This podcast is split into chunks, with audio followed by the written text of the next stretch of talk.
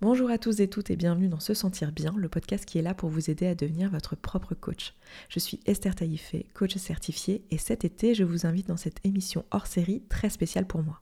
Ça s'appelle Les pilotoques du sexe. Ce sont 10 épisodes publiés au mois d'août dans lesquels mes invités et moi, on vous parle de sexualité de façon libre, sans tabou, avec vulnérabilité et transparence. Et aujourd'hui, dans ce cinquième épisode, on aborde le sujet du BDSM. Échange de pouvoir, domination, soumission, jeu de rôle jeux de contraintes mentales ou physiques en tout genre. On aborde ce que sont ces pratiques et comment elles se jouent dans la vraie vie pour respecter le consentement de toutes les personnes impliquées et jouer avec autant de sécurité que possible. Vous l'avez compris donc, nous allons parler de BDSM. Si vous vous savez sensible à ce sujet, alors n'hésitez pas à passer l'épisode ou pourquoi pas à l'arrêter en cours d'écoute. Maintenant que tout est dit, il est temps d'éloigner les plus jeunes oreilles si c'est pas déjà fait, car nous allons parler de sexe. C'est parti.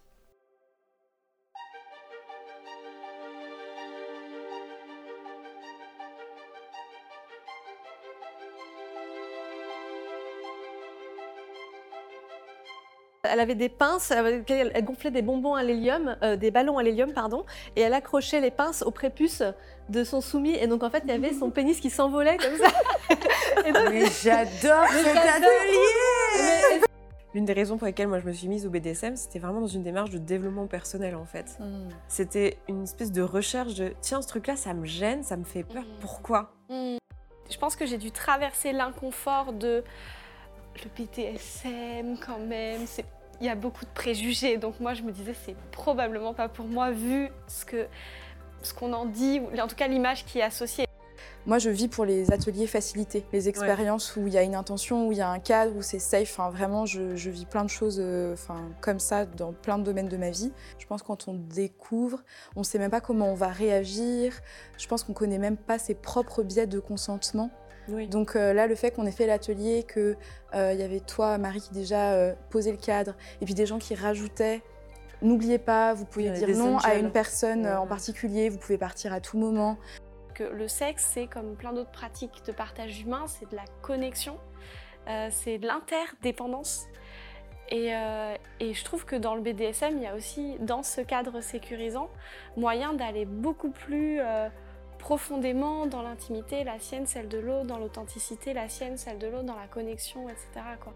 en fait, en vous écoutant, je me dis, mais même dans le sexe vanille, on devrait pratiquer l'aftercare. en fait, euh, c'est tout le contraire de euh, je prends une douche et je me casse. Je me suis rendu compte aussi que l'imaginaire autour du BDSM était quand même euh, que sadomasochiste. Il n'y a que ça. donc sadomasochiste, c'est-à-dire recevoir ou donner de la douleur, avec consentement, mais recevoir ou donner de la douleur. Et que dans l'inconscient collectif en 2021, le BDSM, c'est 50 nuances degrés. ça fait des guillemets un peu, hein On va tout reprendre. Il y a déjà...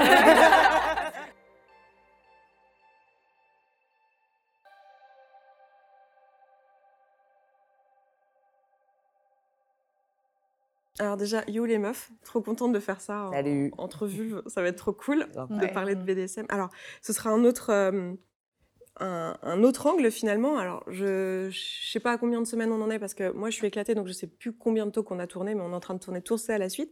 Et je suis en train de me rendre compte qu'on a très peu euh, d'hommes cis dans nos talks. C'était prévu, hein, mais parce que ces, chers hommes ont, un, ont des, des boulots qui empêchent de, parler publiquement. Donc, c'est assez drôle de se rendre compte que finalement, bah là, on a pris le pouvoir de fait. Donc, euh, moi, personnellement, ça me fait plaisir. Euh, alors, je vous explique un petit peu l'intention de ce talk et pourquoi est-ce que j'ai choisi de le mettre dans le programme. Euh, je me suis euh, rendu compte quand je parle de BDSM autour de moi et auprès de mon audience, alors j'en parle pas, j'en ai jamais parlé vraiment sur l'audience publique sur YouTube, mais j'en ai déjà parlé dans les programmes un peu plus privés, etc. Et l'une des questions et des inquiétudes qui vient surtout dans l'environnement sexpo, c'est comment on fait pour le consentement quand on fait l'échange de pouvoir Mmh. Comment on fait pour s'assurer qu'on euh, n'est pas en train de vivre une agression ou d'agresser quelqu'un? Et je me suis rendu compte aussi que l'imaginaire autour du BDSM était quand même euh, que sadomasochiste. Il n'y a que ça. Mmh. Euh, donc sadomasochiste, c'est-à-dire recevoir ou donner de la douleur, avec consentement, mais recevoir ou donner de la douleur. Et que dans l'inconscient collectif en 2021, le BDSM, c'est 50 nuances degrés. Ça fait des guillemets un peu, hein On va tout. Alors, écoute-moi. Donc, du coup, l'intention de ce talk, c'est de tout reprendre. et euh, on a des personnes qui sont très expérimentées ici, on a des personnes qui sont plus novices, et j'ai envie qu'on ait une discussion, en gros, sur bah, toutes ces questions-là. Qu'est-ce que c'est que le BDSM dans son ensemble? Qu'est-ce que c'est que l'échange de pouvoir? Comment on crée ça? À quoi ça ressemble, le consentement, etc. Et euh, on verra dans quelle direction ça va. Moi, ça me plairait que vous parliez un peu de votre expérience personnelle ou vos questionnements personnels, mais mmh. c'est en fonction de ce qui vient dans la conversation. Et du coup, ce que je propose, c'est que pour commencer, on fasse déjà un petit tour euh, de parole avec prénom, pronom et euh, un mot que vous évoque le talk d'aujourd'hui. Hmm. Et on commence euh, où vous voulez et on tourne dans le sens anti-trigonométrique. Alors, 10h du matin, je suis pas opérationnelle. C'est dégueulasse. Pourquoi on commence par moi Ah non, mais tu l'as dit, qui veut? Moi, Je peux le faire, celui-là, je commence. je commence, j'ai pas commencé, je crois encore dans les trucs. Euh, Esther, elle, et... Euh, pouvoir. C'est un peu facile. Facile, oui.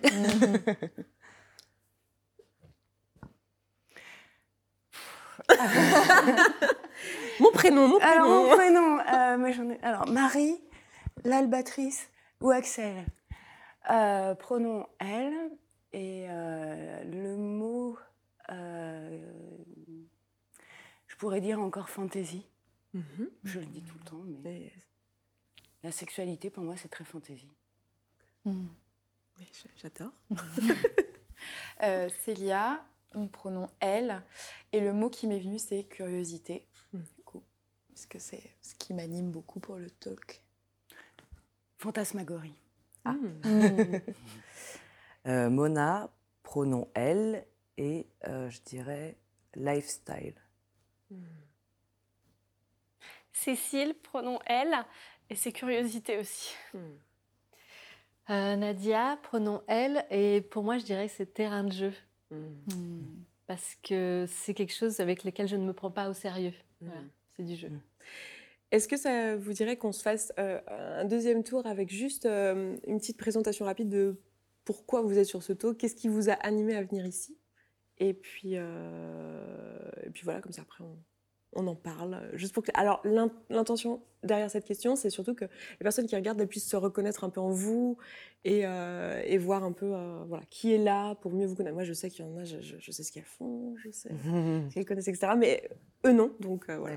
Vous dites ce que vous voulez. Hein. Je ne vais pas vous mm. dire quoi. Comment tu te présenterais Qu'est-ce que tu fais dans la vie Qu'est-ce qui fait que tu es là? C'est une bonne question, Esther. Pourquoi tu m'as invité moi et pas quelqu'un d'autre euh... Et parce que je t'aime. moi aussi.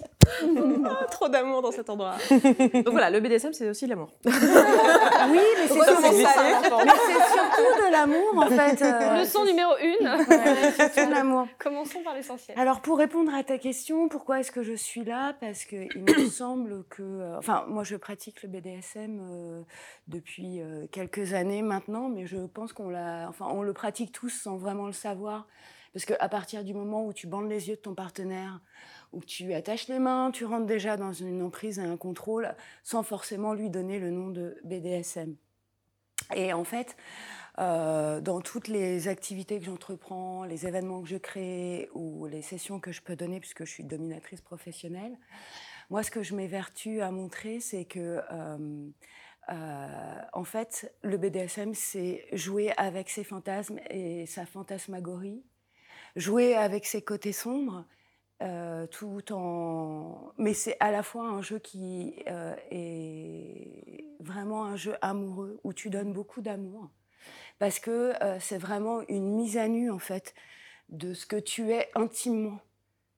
Mmh en tout cas, c'est ce que je ressens dans les expériences que j'ai pu avoir. Et euh, ce qui m'intéresse, et c'est pour ça aussi que je voulais participer particulièrement à ce talk-là, c'est justement euh, enlever tous les stéréotypes, ou en tout cas, ouais, enlever tous les stéréotypes qui sont liés à cette violence, ou en tout cas ce premier aspect qui est euh, très noir, très latex, très autoritaire, mmh. très violent, mmh. pour montrer en fait que bah, ça peut être quelque chose d'autre. la preuve, tu vois, je suis habillée en blanc. Et, hier, j'ai fait un atelier, j'étais en blanc, et les mmh. gens n'étaient pas du tout en latex. ils n'étaient pas du tout. Euh... Une personne en latex. Deux. Deux. Et pourtant, c'était du BDSM. Exactement. Merci. Euh, moi, pourquoi je suis là? Parce que, a priori, je ne pratique pas le BDSM. Euh, et le thème de ce talk, c'est l'échange de pouvoir. Et du coup, ça m'intéresse justement de.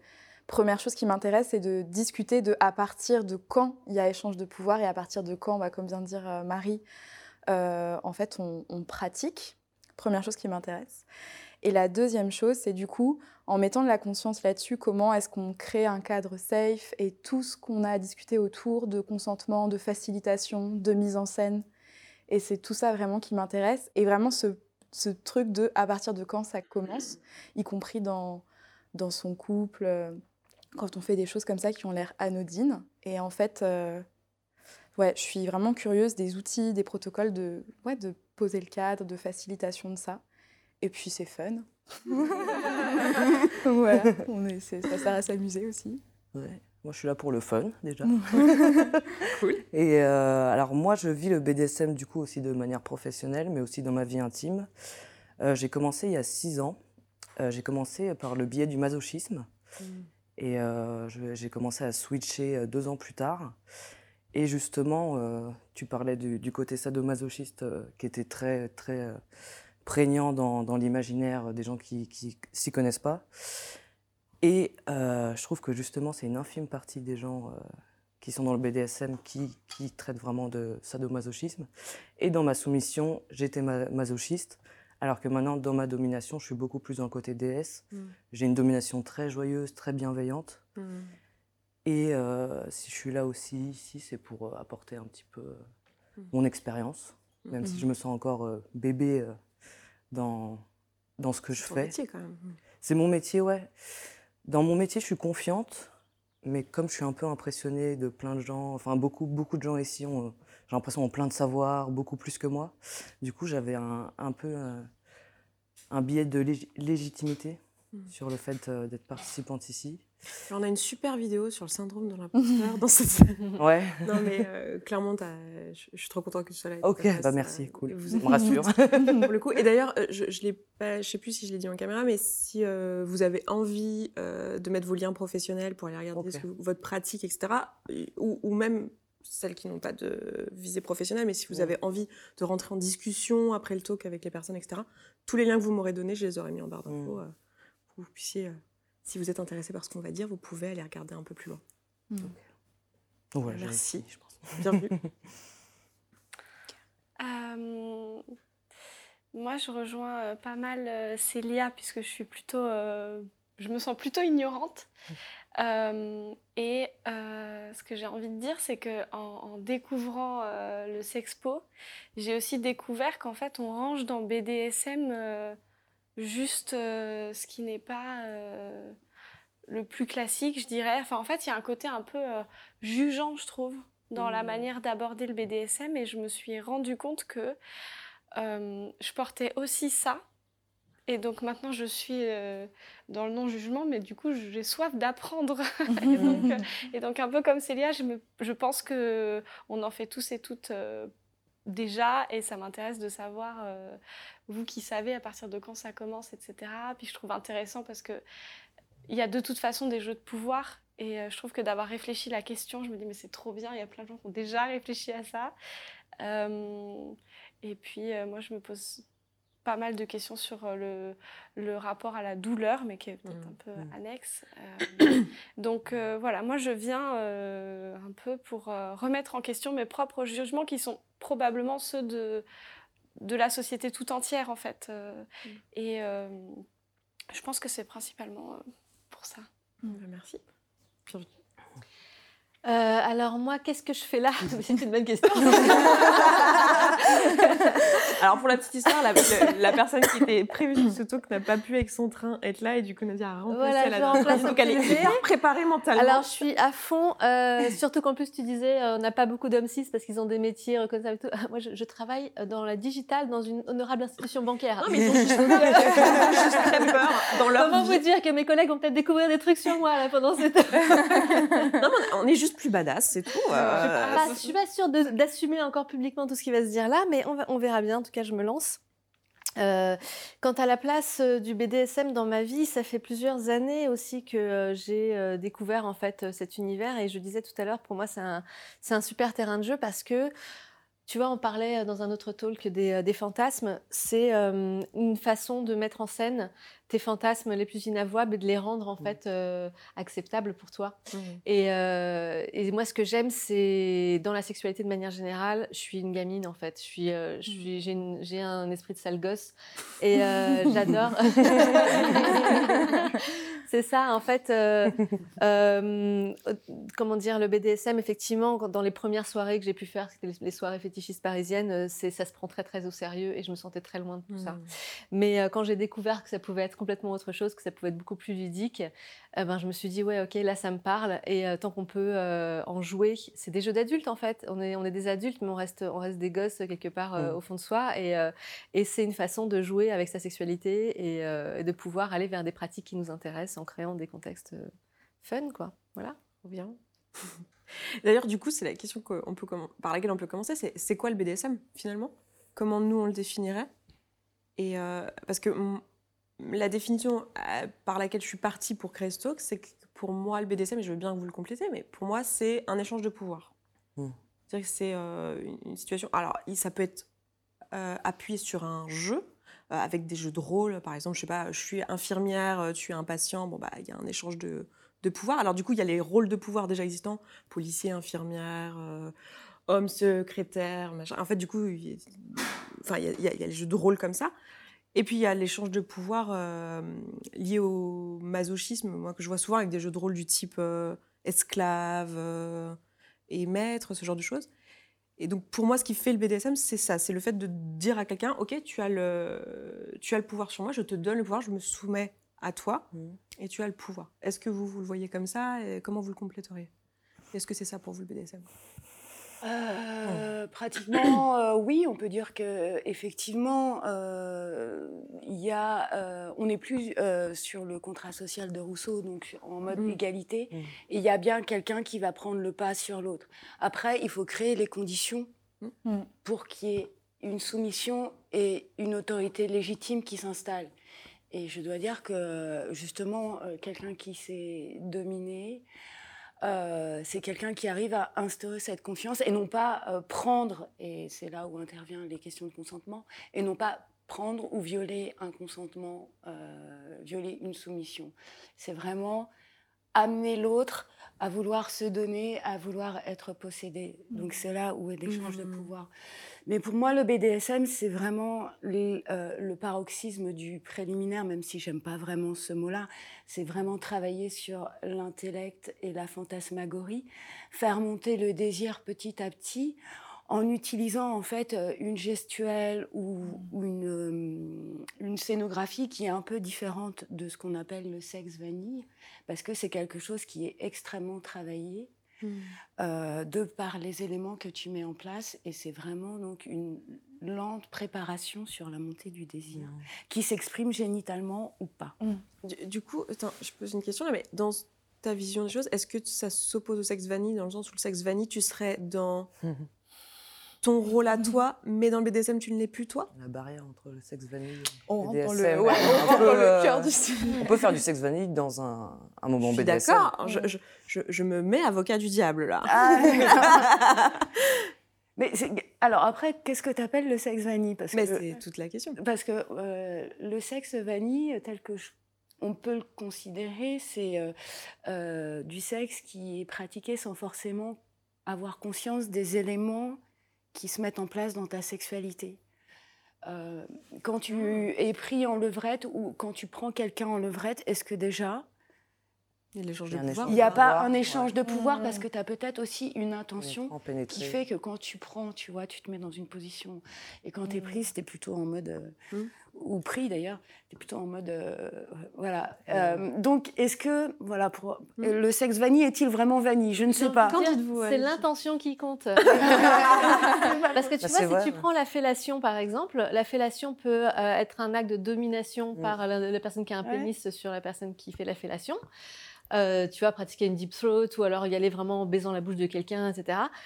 Ou alors, ça peut être complètement inversé. Un, ça peut être euh, une fellation mmh. pratiquée avec une mmh. intention de domination. Mmh. Donc, c'est vraiment l'intention qui compte, comme la levrette, en fait. Oui, c'est vrai. Ça peut, ça peut être aussi un acte de domination par, euh, par euh, le pénétrant, ou alors ça peut être un acte de domination du pénétré qui ordonne au pénétrant de, de le pénétrer, par exemple. Tu vois? Donc, c'est vraiment dans une histoire d'intention, du contexte, de comment les choses sont mises en place. C'est clair. Moi, vu de l'extérieur et, aussi pour répondre à la question euh, c'est quoi le BDSM et ensuite rentrer dans où ça commence, j'ai l'impression que ce qui est différent euh, entre BDSM et sexe vanille, c'est qu'il y, a un protocole, il y a une communication avant, il y a toute cette idée de, euh, de l'aftercare, de mettre en place le cadre. Et donc, du coup, en fait, les actes peuvent être les mêmes. Donc là, vous avez donné des exemples, qu'on soit dans un cadre BDSM ou sexe vanille, mais le fait que on en discute avant, qu'on pose le cadre, qu'on mette en scène, même si on fait la même chose, là on rentre dans un cadre plus BDSM. Et parce qu'il y a cette idée de un peu de protocole et euh, enfin. T'en penses quoi, Mona? Bah, je suis en train de me souvenir de mes premiers euh, moments BDSM et en fait c'était arrivé, c'était euh, arrivé avec des dates Tinder qui m'avaient pas du tout prévenu qu'il allait se passer ça. Mmh. Sympa. Donc au final, il y a quand même eu du BDSM, mais il n'y avait pas eu de communication euh, établie euh, au préalable. On c'était que hmm. des hommes cis, évidemment. Et du coup, tu l'as vécu comme du BDSM ou comme de l'agression? Non, je l'ai bien vécu. Je l'ai très très bien vécu. En fait, la première fois que je me suis intéressée au BDSM, j'avais vu une photo de Shibari sur internet que je trouvais ça magnifique. Et il y avait un type sur Tinder qui avait une photo de Shibari. Et en fait, dans sa description, il disait qu'il faisait de l'hypnose aussi. Donc ma toute première expérience BDSM, c'était du BDSM sous hypnose. Hmm. Oh. Ouais. Waouh. quand, quand, quand j'y repense, maintenant, je me dis, mais j'étais folle. Ouais. J'étais folle de me, de me, donner entièrement euh, tête et corps, quoi. Mais lui savait que tu étais. Euh, ah, bah, il le savait très bien. Et il devait être très content. Waouh. Hmm. Petite nana de 19 ans. Euh, ouais. C'était, voilà, j'étais la proie idéale. Et je l'ai pas mal vécu. Il m'a pas. Hmm. Il a été, il, a été quand même, euh, voilà, il m'a parlé de Fat Life, et c'est après où justement là j'ai fait plein, plein, plein de belles rencontres. Mais c'est vrai que ouais, quand j'y repense, euh, c'était incroyable. C'était assez. Euh, Mais par contre, l'expérience était super. Bah, c'est mmh. cool. En fait, tu as eu de la chance de tomber sur quelqu'un qui, quand même, quand même a fait attention aux choses. Quoi. Mais Enfin, après, euh, je, pour avoir un peu aussi navigué ce milieu, je sais. Enfin, moi, si tu veux, j'ai du mal quand euh, avec les mecs d'hommes, les mecs cis d'hommes, euh, qui qui remettent pas en cause ce qu'ils sont en train de faire. Moi, j'ai envie de dire, mais en fait, juste tu, reproduis les violences systémiques de la société dans, les jeux, dans, entre quatre murs de la chambre, quoi. C'est quoi ton mmh. délire, tu vois? Mmh. Et il y en a plein qui se remettent pas du tout en question là-dessus, quoi. Du coup, du coup mmh. comment on fait? Pour, euh, pour mettre un cadre qui fait que les personnes euh, se remettent en question, comme tu dis, et qu'on et qu'on soit en sécurité. parce que là, on parle quand même de, de situations où pour moi, on est au bord de l'agression. Alors le fait que tu l'aies bien vécu, c'est top, tu vois. Mais une autre personne dans cette situation-là l'aurait pas forcément bien, vécu. Et donc, je veux bien qu'on réponde à cette question, mais il y a un truc qui m'est venu là pendant que je vous écoutais par rapport à la définition du BDSM. Est-ce que c'est pas une question de. Du coup, on a parlé d'intention. Euh, et est-ce que c'est pas du coup une question d'espace mental en fait? Genre je suis dans un dumb space ou dans un subspace alors que le reste du temps je n'y suis pas. Je sais pas, c'est une proposition là qui m'est venue. Euh. Est-ce que c'est l'espace mental qui fait le BDSM Je trouve ce qui est important c'est d'avoir des moments BDSM et euh, aussi des moments de pause. Je Je sais pas ce que tu en penses, mais en tout cas les, les, les duos 24-7, je trouve que là c'est la porte d'entrée au comportement abusif J'en ai connu un couple comme ça avec qui je jouais de temps en temps. Et en fait, j'ai appris plus tard que, que lui, il l'a tapé pour euh, tout et n'importe quoi et que c'était sous le coup, euh, oui, bah, parce que t'es ma soumise, tu hmm. t'as pas bien fait la vaisselle, donc euh, voilà, je te tape. Donc pour moi, c'était justement, hmm. voilà, faut, faut trouver des moments de pause et. ok. Hmm. Du coup, comment, comment fait-on ce cadre? Je ne pense pas qu'il y ait de réponse universelle. Je pense que c'est chacun. Euh, moi, je, sais que par exemple, d'énergie, je suis plutôt d'homme. Dans toutes les relations que j'ai eues avec les hommes, je suis plutôt, euh, je suis plutôt d'homme. Euh, la seule fois où j'étais à l'aise avec une relation un peu inversée, où je me sentais plutôt soumise, c'est parce que dans ma relation avec cette personne, dans tout le reste de la vie hors lit, en fait, il me traitait mais comme une reine, quoi. Mmh. Tu vois, c'était, euh, j'étais, je me sentais très très respectée, je me sentais, je me sentais, euh, euh, comment dire, worshipped, enfin, adorée, adorée. Voilà, je me sentais adorée et, très très mise en valeur et, et donc j'acceptais que dans nos jeux sexuels d'avoir un rôle de soumission. Mmh. Et, même ça me faisait plaisir en fait d'inverser ce rôle, euh, voilà. Mais pour moi, ça peut pas être un, tu vois, quand tu parles de, cette, de cet exemple-là, ça peut pas être un mode de fonctionnement par défaut. Mmh. Bien sûr, je suis, je suis totalement d'accord. Ouais. Mmh. après, il y a des gens qui pratiquent les 24/7, mais c'est, mais c'est, euh, alors. Il faut que je vous raconte cette anecdote quand même parce que hum, à l'époque, donc il y a à peu près 10 euh, ans, il y avait les munchs dans, Paris. C'est donc les Munch, c'était euh, des, des, événements informels organisés par euh, Paris SM, euh, Paris M, pardon. Et donc les Munch, tu pouvais, enfin, t'allais un soir de semaine dans un café et tu mmh. discutais en fait avec des gens de la communauté qui étaient en tenue de ville. Hein. et en plus, on théorisait sur sur des questions, etc. Et donc le sujet du jour où j'étais arrivée, c'était un des deuxièmes, enfin deuxième, troisième Munch où j'allais, c'était le BDSM 24/7. Et euh, donc, donc euh, que 24 7 déjà C'est des gens qui pratiquent 24 heures sur 24, 7 jours sur 7. Mmh. Donc ils sont dans leur rôle qui de sont dans leur rôle ou de soumis, de soumis voilà, dans leur relation pendant toute leur vie. Toute leur relation et c'est ça en fait. Il y a rien. Toute la relation est un règles, jeu avec euh, des échanges de pouvoir. Et donc il y a eu un tour de table pour que les gens se présentent et, euh, et donc donc c'était principalement des gens qui, qui pratiquaient le 24/7 et à un moment donc il y avait bonjour, je m'appelle Jean-Pierre, 44 ans euh, je suis euh, esclave de maîtresse Cindy. Mmh. Bonjour, euh, je m'appelle Arnaud, j'ai 32 ans, je suis esclave de maîtresse Cindy. Ah. Bonjour, je m'appelle Monique, j'ai 32 ans, je suis esclave de maîtresse Cindy. très bien, très bien. C'est pas vrai. J'avais cinq comme ça, et la fin, bonjour, je suis maîtresse Cindy. J'ai entendu parler de toi. Mais c'était incroyable parce qu'ils ont raconté, en fait, maîtresse Cindy, donc c'est une, sommité hein, de, on va dire, de, du, monde du BDSM. Elle avait un donjon extraordinaire qui était, euh, qui était meublé par ses soumis, enfin un truc de, dingue, quoi. C'était vraiment Disneyland pour adultes. Et, euh, Et donc, euh, et donc, elle pratiquait avec ses soumis et ses soumises le 24-7, mais c'est-à-dire qu'il y en a un, il portait une ceinture de chasteté en permanence. Et que quand, par exemple, il passait au détecteur de métaux dans l'aéroport, il devait expliquer aux gens que, oui, il portait une ceinture de chasteté en métal, et que donc, c'était son lifestyle, et qu'il ne fallait pas qu'il s'inquiète, il n'avait pas d'armes. que, par exemple, en fait, maîtresse Cindy, elle avait accès à tous ses comptes, euh, c'est elle qui gérait sa vie financière de A à Z. Que, euh, en fait, elle passait euh, deux fois, enfin une fois tous les deux jours, etc. Elle lui remplissait sa gamelle par terre et il mangeait ce que maîtresse Cindy lui mettait à manger dans sa gamelle. Et en fait, ils étaient tous en adoration devant elle. Et en fait, je me dis, putain, mais la dévotion de cette femme, quoi. Mm. La dévotion. Faut de la force. Hein. L'amour. L'énergie. Et l'énergie de cette femme pour gérer la vie de cinq adultes mm. en full time, tu vois, la vie matérielle, financière, émotionnelle, sexuelle. Elle faisait que ça. Waouh, oui, oui, c'était son métier. Mm. Et Cécile? Oui, vaut mieux. Bah, enfin, après, sexuelle peut-être pas, mais est-ce bien différente de la vie d'une mère de famille nombreuse il y a quelques années, euh, voilà, qui a en fait un mari qui est le quatrième, c'est ça le qui est derrière. même pas rémunéré Est-ce que le BDSM, c'est pas juste formaliser et euh, rendre justement euh, reconnaissable et enfin mettre du relief sur quelque chose qui existe en fait déjà et, mm. enfin bon, c'était assez spontané, mais oui, as raison, hein, ah ouais, financière, matérielle, mais c'est différent de la charge mentale un peu. Au-delà du 24. Enfin, ouais, je voulais euh, euh, apporter un élément par rapport à ta question, euh, comment tu cadres les choses. moi, je distingue deux types de BDSM. Il y a le BDSM Eros et le BDSM Thanatos.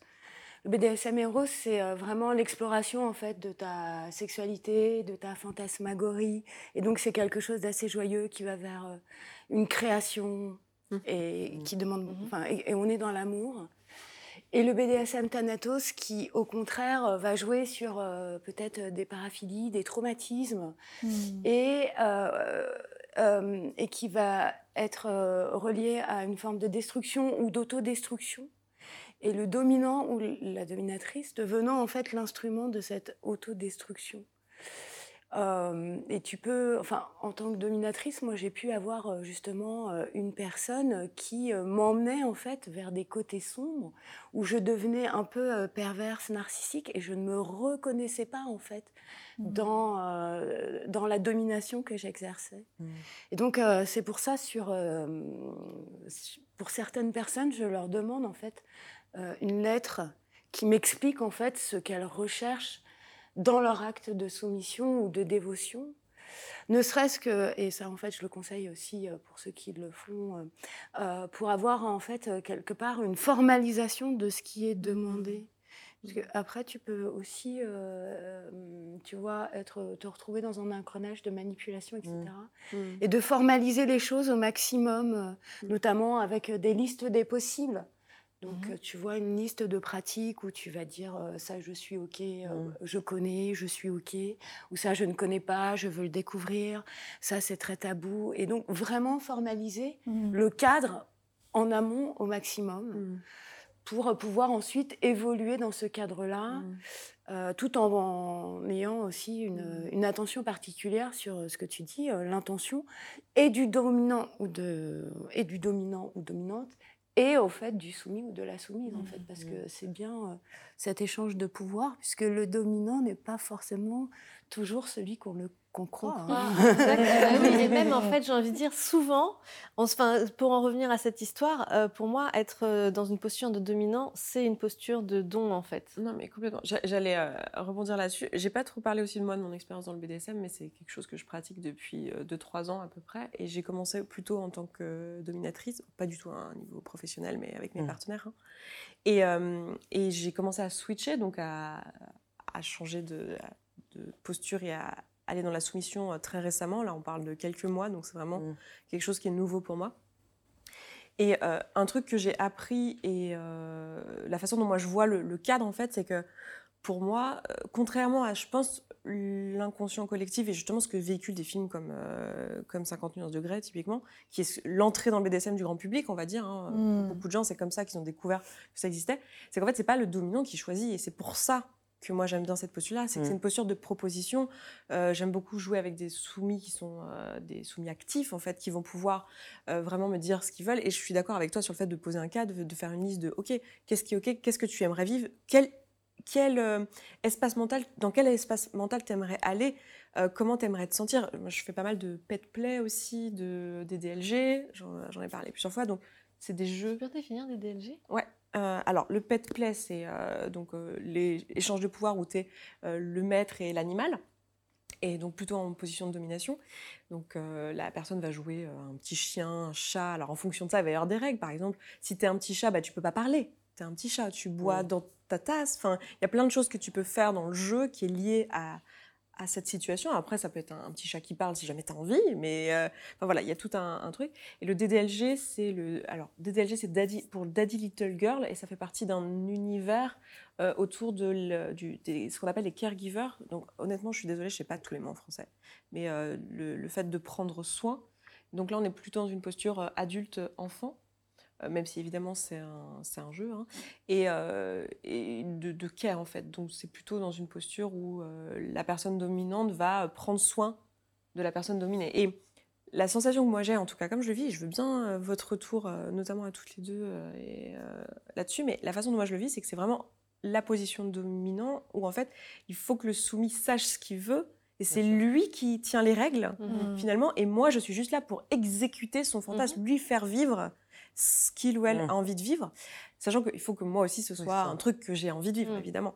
Mais euh, je suis en, dans, une forme, dans une forme de dévotion finalement pour, euh, pour cette personne, là où j'ai l'impression que la, la vision du, du collectif, c'est l'inverse en fait. Mmh. Et euh, voilà, je veux bien voir comment vous, vous le vivez. Ah, c'est vrai. Tout à fait. Oui, c'est ça. Si, bah oui. C'est pour ça que j'ai pas été soumise pendant longtemps. C'est qu'en fait, je savais pas ce que je voulais vivre. Il faut quand même être capable de formuler une demande, de dire, bah moi j'ai envie de vivre ça. Mais ma ah limite, bah, c'est ça. Euh. Quand j'étais soumise, je me laissais quand même beaucoup, beaucoup porter parce que ma recherche dans, dans ma soumission, c'était justement de m'abandonner et de, laisser libre cours à la personne dominante. Donc après, euh, la personne dominante savait mes limites.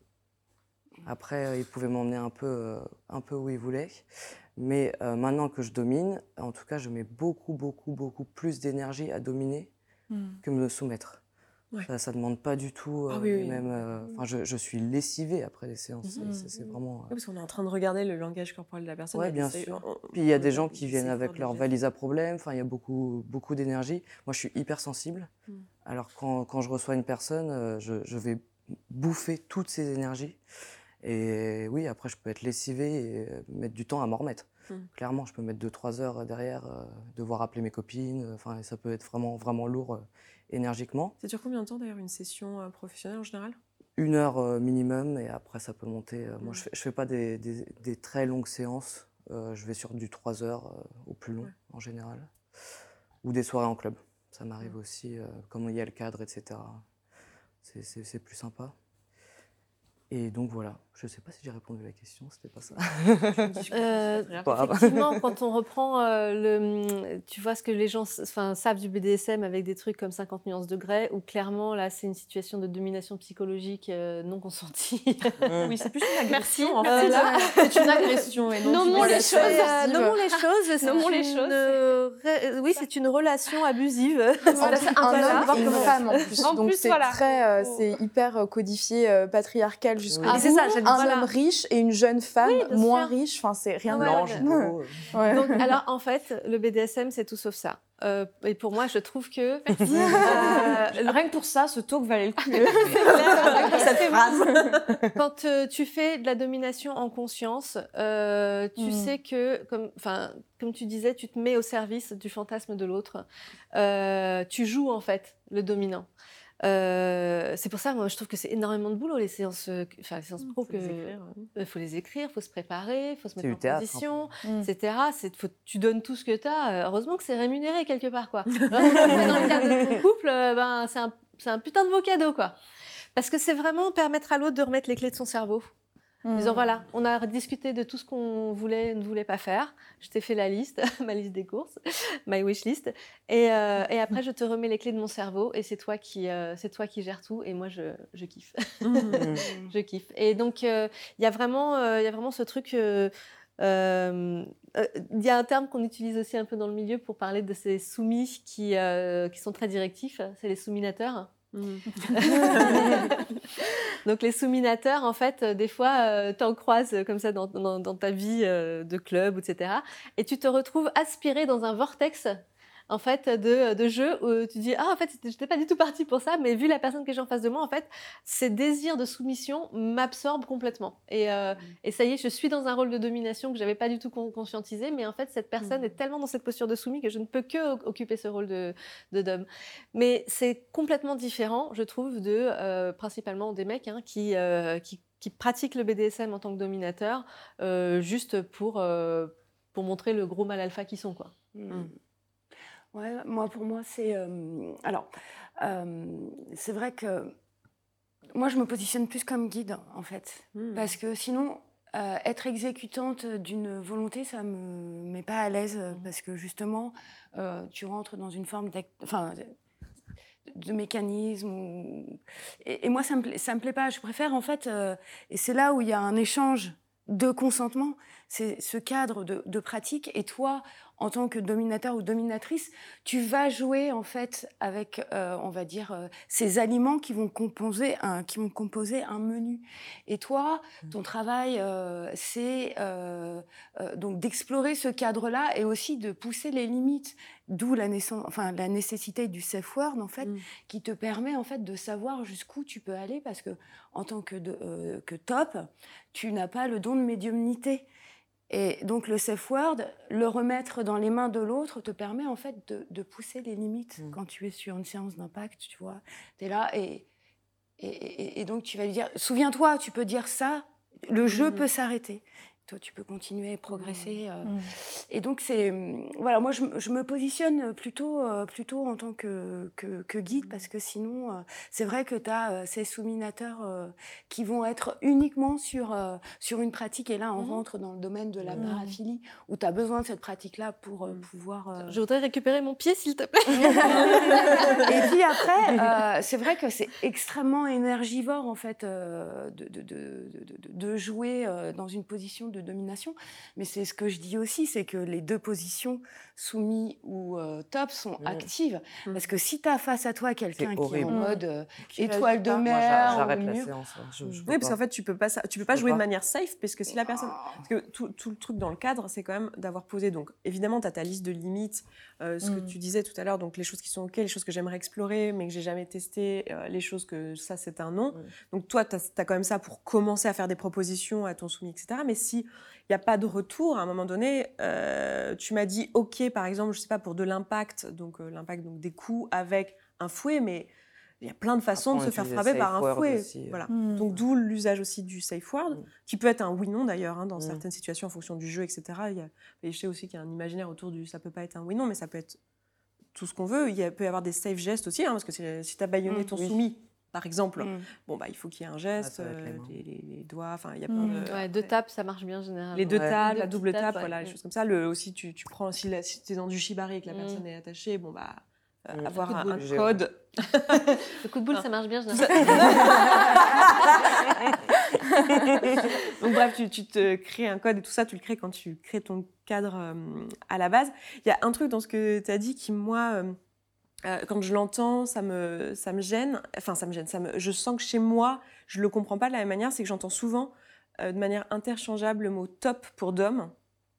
Et pour moi, pas la même chose. Voilà, pour moi, alors justement, je veux bien euh, que vous me disiez, puis les filles aussi, n'hésitez pas à poser des questions si ce qu'on dit c'est trop dans du, du, jargon, etc. Parce que je me rends compte qu'on peut vite être très jargonneux, mais pour moi, il y a la, la, domination et la soumission qui sont deux modes de fonctionnement mental. En fait, tu te mets en position de je suis soumis euh, et, donc, euh, je lâche prise et je suis d'homme et du coup, je, t'accompagne, je t'écoute et je regarde, euh, enfin, je te fais vivre le truc qu'on avait convenu.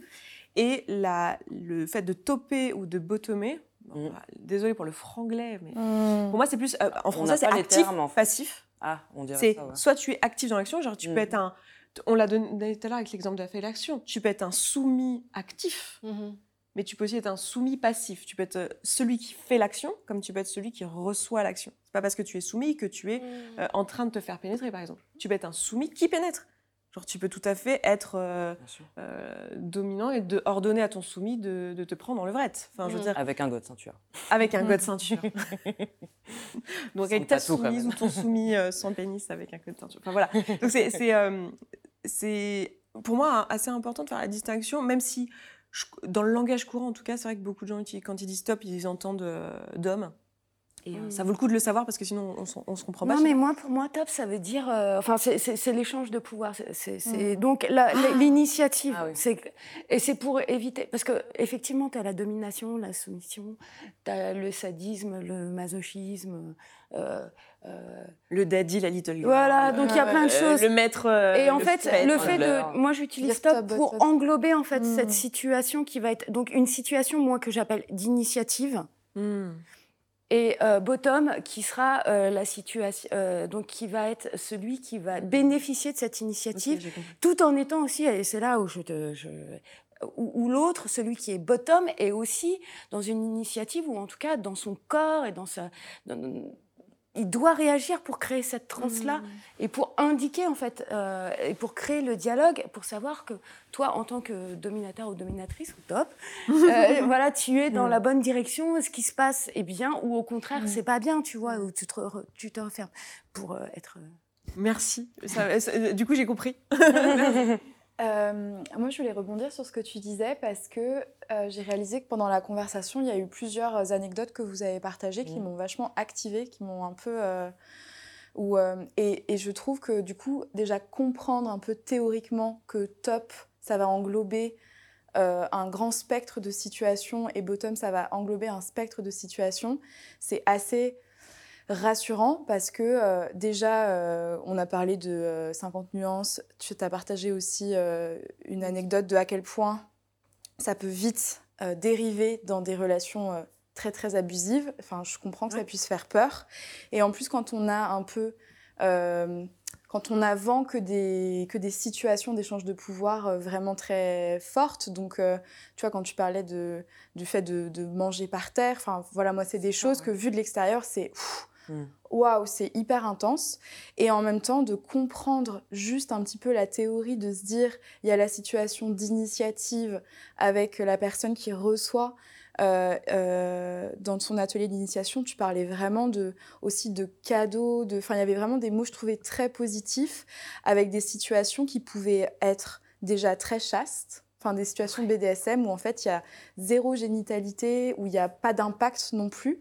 Et je trouve qu'avoir un petit peu euh, commencé à étirer un peu le spectre du BDSM, vu de l'extérieur, c'est ça qui peut être rassurant, parce que juste, enfin, entendre dans son imaginaire les dérives en relation abusive, euh, donc se dire si je veux me mettre au BDSM, ça veut dire qu'il faut que je le fasse avec une personne et donc du coup c'est moi c'est ma responsabilité de savoir les moments où ça va pas là le fait de pouvoir le faire dans un atelier facilité par quelqu'un qui est professionnel mmh. où ça peut être euh, très chaste dans une énergie très euh, douce finalement enfin je trouve ça rassurant et je trouve ça important de le dire que le BDSM ça peut être ça aussi parce mmh. que je trouve que c'est une porte d'entrée qui est vachement plus rassurante mmh que euh, de rentrer direct dans une, dans une euh, relation à deux.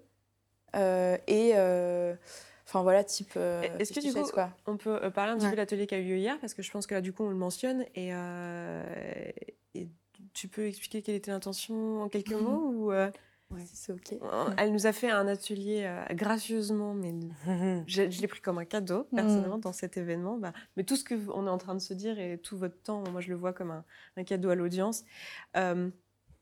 Euh, et donc, elle nous a fait ce qu'on appelle une cérémonie, mais euh, en fait, c'était plus un atelier. Enfin, je sais pas quel mot toi t'emploies. Nous, dans le Sexpo, on aime bien appeler ça cérémonie parce qu'il y a un côté un peu, même si c'est pas du tout, comment dire, religieux ou même spirituel, mais euh, c'est le mot qu'on aime. Un atelier mmh. facilité. C'est un atelier facilité, ouais. Informé, euh, bah, C'était, oui, effectivement, une cérémonie, euh, mais un atelier aussi, parce que dans l'audience, donc il y avait des personnes très expérimentées et des personnes un peu moins expérimentées. Et, et l'idée, en fait, c'était de théâtraliser euh, le BDSM et aussi euh, lui enlever le stéréotype de l'image euh, violente, humiliante, pour le porter sur la subtilité en fait du geste et comment tu appréhendes un corps que tu ne connais pas, puisque le corps est un instrument de musique qui a besoin d'être mmh. chauffé et euh, comment tu crées euh, la confiance, comment mmh. tu rassures l'autre, ce qui va donner à l'autre euh, l'envie de s'ouvrir et comment justement donc celui qui s'ouvre va par son corps bah, signifier à l'autre que ça lui plaît ou au contraire ça ne lui plaît pas. Donc c'était c'était ça. C'est ça, hein, j'ai bien résumé ou j'ai oublié des choses? Non, mais justement, tu as réussi à casser les différences parce que euh, au final, les novices et les expérimentés, on voyait pas la différence du tout. Sincèrement, non. Et en fait, j'ai trouvé ça extrêmement beau. Et alors, c'est le genre d'atelier auquel j'ai déjà participé plusieurs fois, mais c'était, il y avait vraiment ce côté un peu d'initiation où en fait, on se retrouve à être en, en, groupe et à juste expérimenter ce que c'est que d'être en position de soumission et donc d'exprimer son désir quand on est en, en soumission avec le langage corporel. Alors évidemment, il y a toujours la possibilité d'utiliser la parole pour clarifier si, si besoin, mais l'invitation, c'était de, de le choisir dans la posture. Je sais pas, si tu veux te faire gratouiller la tête, bah, tu, tu montres ta tête, tu ne mets pas la tête à l'envers euh, sur le sol. Si tu veux des claques sur les fesses, tu montres tes fesses. Enfin voilà, il y avait tout ce truc de, se poser la question de, ok, quelle partie du corps j'offre finalement euh, aux dominants qui vont arriver, puis aux dominants de leur dire, bah voilà, ces corps sont un cadeau et donc, euh, respecte-les, euh, écoute-les. Enfin, il y avait tout ce, cette chose-là. Et je trouve ça hyper intéressant, effectivement, de le montrer, de montrer que c'est ça le BDSM. En tout cas, ça peut être ça, et c'est comme ça qu'en général que ça, que ça commence de manière euh, sécuritaire. Mmh et ce qui m'amène aussi à, à une, une, question que j'ai envie de nous poser, vraiment, à, là, pour le coup, à nous toutes, avec nos expériences différentes, c'est comment est-ce qu'on peut aider les personnes novices qui tomberaient sur ce contenu aujourd'hui, dans ce qui nous écouterait la discuter, à s'initier à ça et qui ont toutes ces peurs qui sont tout à fait légitimes de mauvaise représentation là, qui est faite du BDSM euh, dans, dans, le cinéma, dans les livres, etc. Et euh, qui ont peur justement de, de typiquement avoir l'expérience que tu mmh. as décrit parce que c'est quelque chose que j'ai déjà entendu et plusieurs fois, ou même au sein du couple, mmh. euh, des choses qui n'étaient pas consenties. Donc comment est-ce qu'on peut s'initier à ça? Comment on peut s'y intéresser? Et quels sont un petit peu, même à la volée, par votre expérience ou des exemples de à quoi ça pourrait ressembler euh, Ça peut être des éléments de cadre, ça peut être des éléments d'expérience, de, des, endroits où aller lire des choses. Comment on peut euh, aider les personnes qui bah, Moi, je me dis, il euh, faut communiquer dans le couple hein, sur sa vie sexuelle, sinon, euh, après, au bout d'un moment, on s'emmerde quand même. Hein. Mmh. Euh... J'aime trop comment tu dis ça. gars, euh, la communication, ça, ça, ça, sert, quoi. Et, et après, c'est on peut avoir, quand on a une sexualité vanille avec son, son sa partenaire, on peut avoir peur, en fait, d'aborder ces trucs-là, parce mmh. que on peut avoir des fantasmes qui sont peut-être très hard, ou, je sais pas, tu vois, on parlait du, du pet play. imagine, je sais pas, tu as des fantasmes zoophiles tu vois.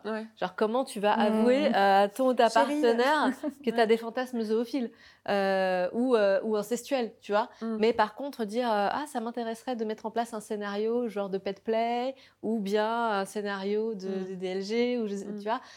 C'est, c'est, ça rend le truc beaucoup plus voilà, acceptable. acceptable que commencer à dresser un labrador. Tu vois. même sans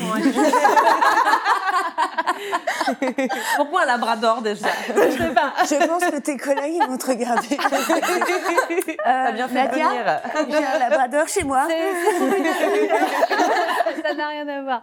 C'était un exemple. Voilà, je pense Même sans là, je pense qu'il y a beaucoup de gens qui commencent en fait, euh, enfin le BDSM avec euh, les classiques euh, menottes et, oui, ça, et je te mets un, un, bandeau et c'est déjà extraordinaire. Je sais pas si vous vous souvenez, mais le, les premières fois où en fait, ça, ça pour le coup c'est la euh, la contrainte, les jeux de contrainte, où tu enlèves, euh, tu enlèves un sens, où tu euh, enlèves un, quelque chose de libre, donc un, mouvement, une, contrainte. Mmh. je pense que la première. Enfin, moi en tout cas, ce que je dirais, mais je sais pas si vous serez d'accord, mais c'est peut-être commencer par ces choses-là, avant même de vouloir se faire un scénario. Moi, j'ai remarqué en tout cas au début, quand j'ai commencé à devenir, c'est hyper Enfin, c'est intimidant de dire attends, attends, il faut que je reste dans le rôle. Euh, ouais, beaucoup de choses à penser. Oui, voilà, il y a un peu ce truc-là. Alors en fait, ça peut aussi être de l'échange de pouvoir euh, sans forcément un jeu de rôle euh, hyper complexe. Mais moi, j'adore qu'on en parle parce qu'on montre, on ouvre le champ des possibles. Mais peut-être que pour entrer euh, dans, dans, le BDSM, il y a, y a, des choses qu'on peut mettre en place plus simples, même sans accessoires d'ailleurs. Mmh. Mmh. Ouais.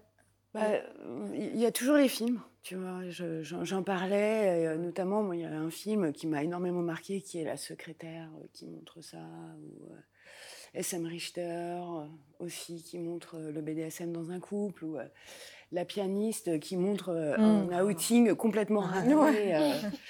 Mais euh, en fait, moi, je me rends compte dans ma pratique, je ne sais pas ce qu'il en est pour toi, mmh. Mona, mais la plupart des personnes que je vois, c'est des personnes qui ont le fantasme, enfin, qui, qui, aiment l'anal. L'anal, oui. La pratique 75% anale. 75% de mes. 75%. Ah Et en fait, c'est comment. pas dans leur vie que bah, Souvent, ils sont mariés. Ah. Souvent, c'est des gens en couple et qui qui, assument pas de, vouloir euh, vivre ce fantasme avec leur femme. Il y en a qui en parlent à leur femme aussi et qui, euh, elles, elles ont dit euh, Je suis pas capable de te donner ça, mais par contre, tu peux aller voir ailleurs. Mmh. Voir une professionnelle. Ouais, voir une professionnelle. Qui te fera vivre ça. Qui te fera vivre ça. Et je trouve ça super beau. Mmh. c'est une belle communication qu'ils ont eue tous les deux. Mmh. Bah, sinon, pour revenir pour l'information, moi, je trouve qu'il y a quand même pas mal y a pas mal de comptes Instagram aussi qui sont pas mal. Ouais. Au niveau, euh, même Sexpo, en fait, euh, qui, qui, qui, informe un peu aussi sur le BDSM. Euh, moi, ce qui m'a ce qui m'a aidé à avoir un BDSM plus sain que quand j'ai commencé, c'est mon féminisme aussi. Mmh. C'est quand même, quand même c'est lié à ça. Ouais. se défaire un peu du patriarcat, s'habituer à avoir d'autres corps, mmh. pas que des petites femmes blanches que je voyais tout le temps en club. C'était un peu ça le, schéma habituel. Donc ouais, c'est ça qui m'a beaucoup aidé à... Mmh. Moi, j'ai quelques podcasts aussi, euh, pareil. Allez voir la barre d'infos, on aura fait une liste. Et si ça passe pas mmh. dans la barre d'infos, comme je disais dans un précédent talk, on aura mis un lien vers un document qui résume tout si ça mmh. passe pas en termes de place. Parce que je sais qu'on a une limite du nombre de liens qu'on peut mettre. Euh. Moi, je connais un, programme en ligne que je n'ai pas fait, mais je connais les personnes qui l'ont fait. Et pareil, c'est euh, c'est vraiment initiation au BDSM, comprendre le protocole. Je ne l'ai pas fait, mais, je pense, mais je pense que c'est hyper important, l'éducation un peu euh, critique et mmh. de... Enfin, vu que moi là je suis en train de découvrir, le fait de le faire avec des personnes qui sont professionnelles et enfin moi, je vis pour les ateliers facilités, les expériences où il y a une intention, où il y a un cadre, où c'est safe. Enfin, vraiment, je, vis plein de choses euh, enfin, comme ça dans plein de domaines de ma vie. Et je trouve que pour moi, c'est important de commencer dans des espaces comme ça. Euh, et pas, ou avec euh, une professionnelle comme les personnes qui viennent vous voir, parce que je pense que quand on découvre, on ne sait même pas comment on va réagir. Je pense qu'on ne connaît même pas ses propres biais de consentement. Donc euh, là, le fait qu'on ait fait l'atelier, qu'il y avait toi, Marie, qui déjà posait le cadre, et puis des gens qui rajoutaient N'oubliez pas, vous pouvez dire non à une personne en particulier, vous pouvez partir à tout moment. Le fait qu'on a refait un cercle au milieu où on a pu être plusieurs personnes à lever la main et poser notre limite et dire moi j'ai pas, je souhaite pas qu'on aille plus loin dans les gestes, enfin, ce genre de choses. Le fait que le cadre le permette, je trouve ça ultra important. Et, peut-être que si on commence à le faire entre personnes moins euh, éduquées, justement, sur le consentement et tout ça, c'est peut-être un peu facile de, dériver dans des trucs où, en fait, euh, ça se passe pas très bien pour nous. Quoi. Enfin, en tout cas, moi, c'est ce que je projette. Après, il y a plein de fantasmes SM qui sont liés au fait d'être forcé aussi. Ouais. Le mais CNC, ça euh, oui, le CNC, mais ça se, ça se cadre. Oui, ça se cadre, oui, c'est clair. Ça se cadre aussi, quoi. Mm. C'est le, ouais, le, CNC, c'est le consent non-consent. Donc, euh, le mm. fait de, de, vouloir vivre une scène de non-consentement, justement, mais c'est consenti de vouloir une scène de mm, non-consentement. Donc, en fait, il y a un Est-ce que, du coup, c'est vraiment. Ouais, je me dis peut-être l'auto-check. Ça assouvit le fantasme quand même? L'auto-check qu'on peut avoir quand on se retrouve dans une position de sub, c'est est-ce que je me soumets euh, dans, avec joie et gratitude? Voilà. Si je, si je suis dans une position de sub, mais je le fais avec joie et gratitude, c'est mmh. que a priori tout va bien. Si tu le fais avec de la peur, de l'angoisse, enfin tu vois, une forme mmh. d'anxiété, etc., c'est qu'il y a peut-être quelque mmh. chose qui n'est pas euh, au bon On en revient aux, bases du consentement. de, peur de perdre ou ouais. comme ça, ouais. On en revient aux bases du, consentement euh, dont on a un, peu parlé de manière dilettante dans tous les talks. C'est vrai qu'on n'a pas fait un talk là-dessus parce qu'en fait c'est présent dans tout ce qu'on dit et dans tout le sexpo, donc euh, ça aurait été un peu bizarre de faire un talk là-dessus dans la mesure où on en parle tout le temps. Mais les bases, ça reste quand même un, oui enthousiaste mmh et éclairé. Donc il y a, y a, aussi cette notion-là. Euh, et c'est aussi l'importance du cadre aussi en amont. C'est qu'il y a un truc à comprendre aussi, c'est que quand on est, qu'on soit en position de domination, de soumission, quand on est dans l'action, on est, on est aussi euh, dans un état modifié de conscience en fait, à ce moment-là. Et du coup, c'est là que le cadre est extrêmement utile. Je veux dire, quand, au niveau euh, physiologique, hormonalement, ce qui est en train de se mmh. Euh, il y a des endorphines, il y a plein de choses qui sont genre, bon, je suis pas biologiste et j'ai pas envie de prétendre l'être, mais il y a plein de choses qui se passent qui font que le cadre doit euh, aider, euh, aider ça. Donc s'assurer que le consentement est le, checker régulièrement en tant que d'homme. Moi, je t'ai vu jouer euh, pendant des soirées, je pense pas que ça te pose problème que je dis ça, mais Bien sûr. Tu, je t'entends répéter euh, je cherche ton nom, je cherche ton nom, dis-moi non, dis-moi non. Mmh. Là, je t'ai vu avec un, fouet. bon, je savais qu'il y avait que c'était le, but, mais mmh. de, de, pousser son, son soumis à, à, s'exprimer, à lui de redemander, rechecker. Là, je cherche un nom. Dire quelque chose, c'est bien Ouais, j'allais dire ce truc de aussi découvrir aussi le monde sexpo, c'est se, réapprendre à dire est-ce que c'est ok si je fais ça? Alors que dans le sexe vanille c'est euh, euh, je sais plus comment on dit euh, c'est presque désexualisant ou je sais pas j'entends vraiment régulièrement des personnes qui disent moi quand une personne me demande si elle peut m'embrasser tu vois ça ça, me casse mon truc voilà c'est pas assez sexy voilà et donc du coup le fait de Enfin voilà, dans le BDSM comme dans tout le monde du sexpo, il y a vraiment cette culture-là de, de formaliser les choses, le consentement, et pour autant de, de jouer sur euh, plein de choses pour bah, faire monter euh, la température. c'est ça qu'il faut le truc de c'est pas sexy là. En fait, c'est cette culture-là qui nous amène à ce que tu as vécu. C'est le fait de s'attendre à ce que euh, il faut que ce soit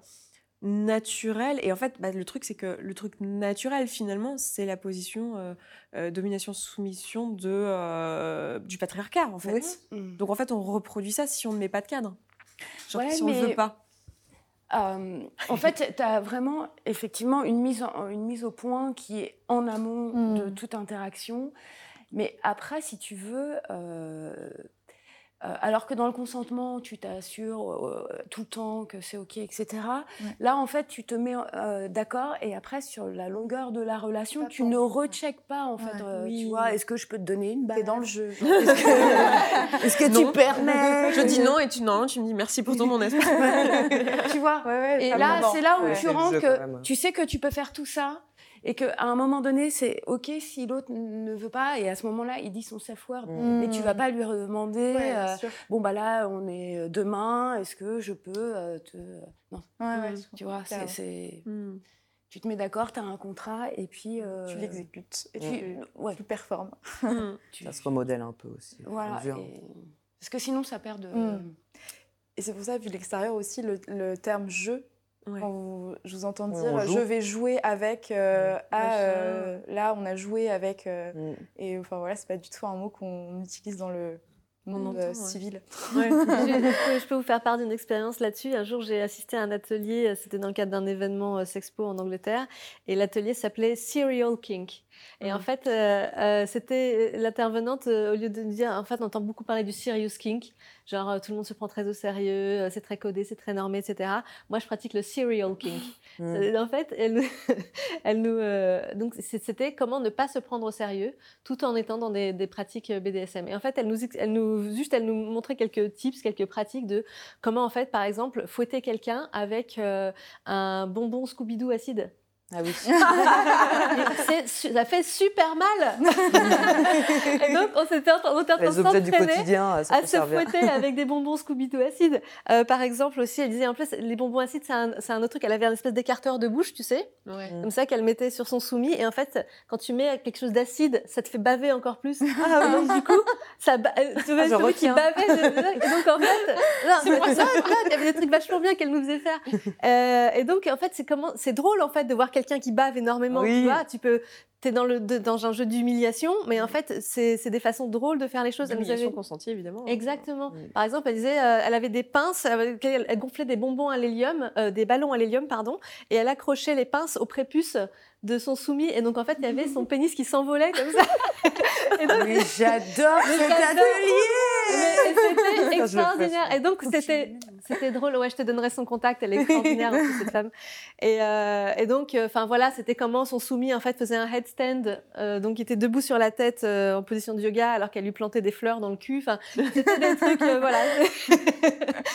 et moi, j'aime, en fait, j'aime ce, ce, tu vois, enfin, mm. là où toi, Axel, de, de ça, tu, tu, construis des choses très, très sophistiquées, très très très euh, empreinte d'un univers très fort, etc. Et j'aime bien en fait aussi ces couleurs en fait. Voilà, les couleurs. Quand tu parles du côté sale gosse, moi j'aime bien le, le mm. kink très, très BDSM très sale gosse quoi. Voilà. Très très brave.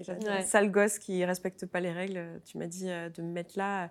Je, je te regarde genre qu'est-ce qui se passe? Genre je, je bouge d'un pied genre qu'est-ce qui se passe? Qu'est-ce qui se passerait On va m'envoyer au coin ou pas? J'ai vu ça hier. Je me suis dit, elle va me pourrir mon atelier toute seule. non, mais euh, ouais. Mais du coup, euh, j'ai envie de vous poser une question. Enfin, qu'est-ce qui fait que vous vous intéressez? Parce que je pense qu'il y a des gens qui se posent cette question, mais pourquoi vous faites ça? Genre, les gens... Moi, je sais qu'il y a des gens qui se disent, mais pourquoi il y a des gens qui font ça? Et j'ai déjà entendu, même dans des dîners à l'époque où, euh, j'avais un boulot normal, et j'entendais les gens euh, à table, justement, quand il y a une nuance, 50 nuances degrés qui sortaient euh, au cinéma, etc., les gens en parlaient, ils disaient, mais pourquoi il y a des gens qui font ça? Puis moi, j'étais là. le, le BD jamais vu. Donc c'est une vraie question en fait, qui est légitime, je trouve. Mais qu'est-ce que vous y trouvez en fait, ou Qu'est-ce que vous auriez envie d'y trouver ou euh, si vous ne l'avez pas pratiqué ou, euh, ou, dans le peu que vous avez pratiqué, que vous avez découvert que c'était du BDSM en fait? Qu'est-ce que vous y trouvez?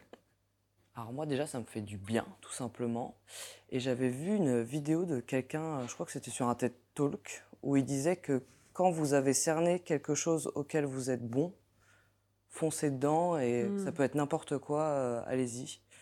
Et je me suis dit ouais en fait c'est ça que je fais parce que je sais que je suis bon là-dedans, bonne. Là-dedans. Oh oui. et, euh, et c'est épanouissant. J'ai un côté très narcissique aussi qui est assez. Euh, mm. euh, je trouve pas mon mot. Présent. présent. Qui est assez présent, ouais, qui me fait du bien, qui me fait et du ça bien. laisse de la place à ça. Et, j'ai un côté aussi très artistique aussi. Euh, mm. je, joue beaucoup euh, dessus. Je fais de la photo, modèle, décollage, enfin tout ce qui est relié à mes, mes activités artistiques sont liées au BDSM aussi.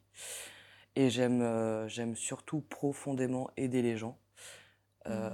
j'ai toujours été dans des métiers comme ça, psychologie, EHPAD, etc. Enfin, mon, j'avais 15 ans, euh, quand je réfléchissais à qu'est-ce que je voulais faire plus tard, c'était aider les gens. Mmh. Et je sais que j'ai aidé pas mal de gens. J'ai eu mmh. des retours même de soumis euh, qui m'ont dit que ça les avait fait sortir de la dépression. Enfin, des mmh. vraiment, vraiment beaux retours qui m'ont, qui m'ont vraiment touché. Et, je reçois ce genre de message et je me dis, ah, je suis contente euh, d'être dans ma vie, je suis contente d'être dans ma peau. Je fais du bien et je fais du bien en faisant du bien aussi en plus, donc c'est tout bénef. Et aussi euh, toute la communauté aussi, de, se sentir. Enfin, il y a tellement de gens en fait. Euh. Après, on a la chance aussi d'être à Paris. C'est vrai qu'il y a une forte communauté. il y a de plus en plus de communautés, euh, j'entends. Des communautés Montpellier, Bordeaux. Ok, euh, cool. Lyon, il y a aussi pas mal, euh, pas mal ouais, Il y a quand même de plus en plus de communautés. Mm. C'est vrai que malheureusement, je pense que dans les liens qu'on va vous donner, vu qu'on est en région parisienne, on va beaucoup centrer sur Paris. Mm. Mais c'est parce que c'est ce qu'on connaît. C'est pas juste, ça va pas être représentatif de ce qui existe. Je pense que c'est important que je le dise. Et même les personnes et les discours qu'on a ici sont représentatifs de ce que je connais ou de l'environnement, enfin les gens que je fréquente, mais c'est pas représentatif de tout ce qu'il y a à voir dans le BDSM et dans le sexe. Mm.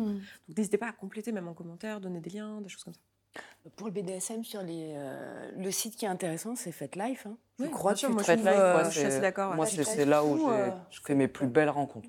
FetLife, c'est le Facebook du cul. Voilà. Oui, ça. dit en termes. photo. Oui, mais très BDSM, hein, je pense, non?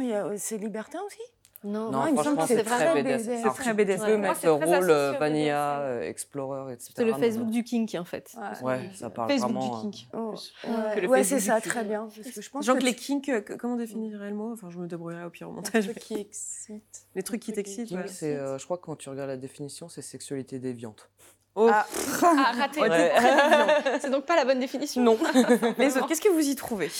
Moi, j'ai une réponse qui m'est venue plus courte parce que c'est. Mais en tout cas, déjà, je suis quelqu'un de très curieux naturellement, donc euh, et très curieuse. Euh, il y a deux choses qui, qui, me rendent encore plus curieuse et ces deux choses se réunissent dans le BDSM. C'est déjà d'avoir des, expériences corporelles. Donc mmh. d'être vraiment dans des expériences où je suis très en lien avec mon corps et, dans, et immergée dans une expérience.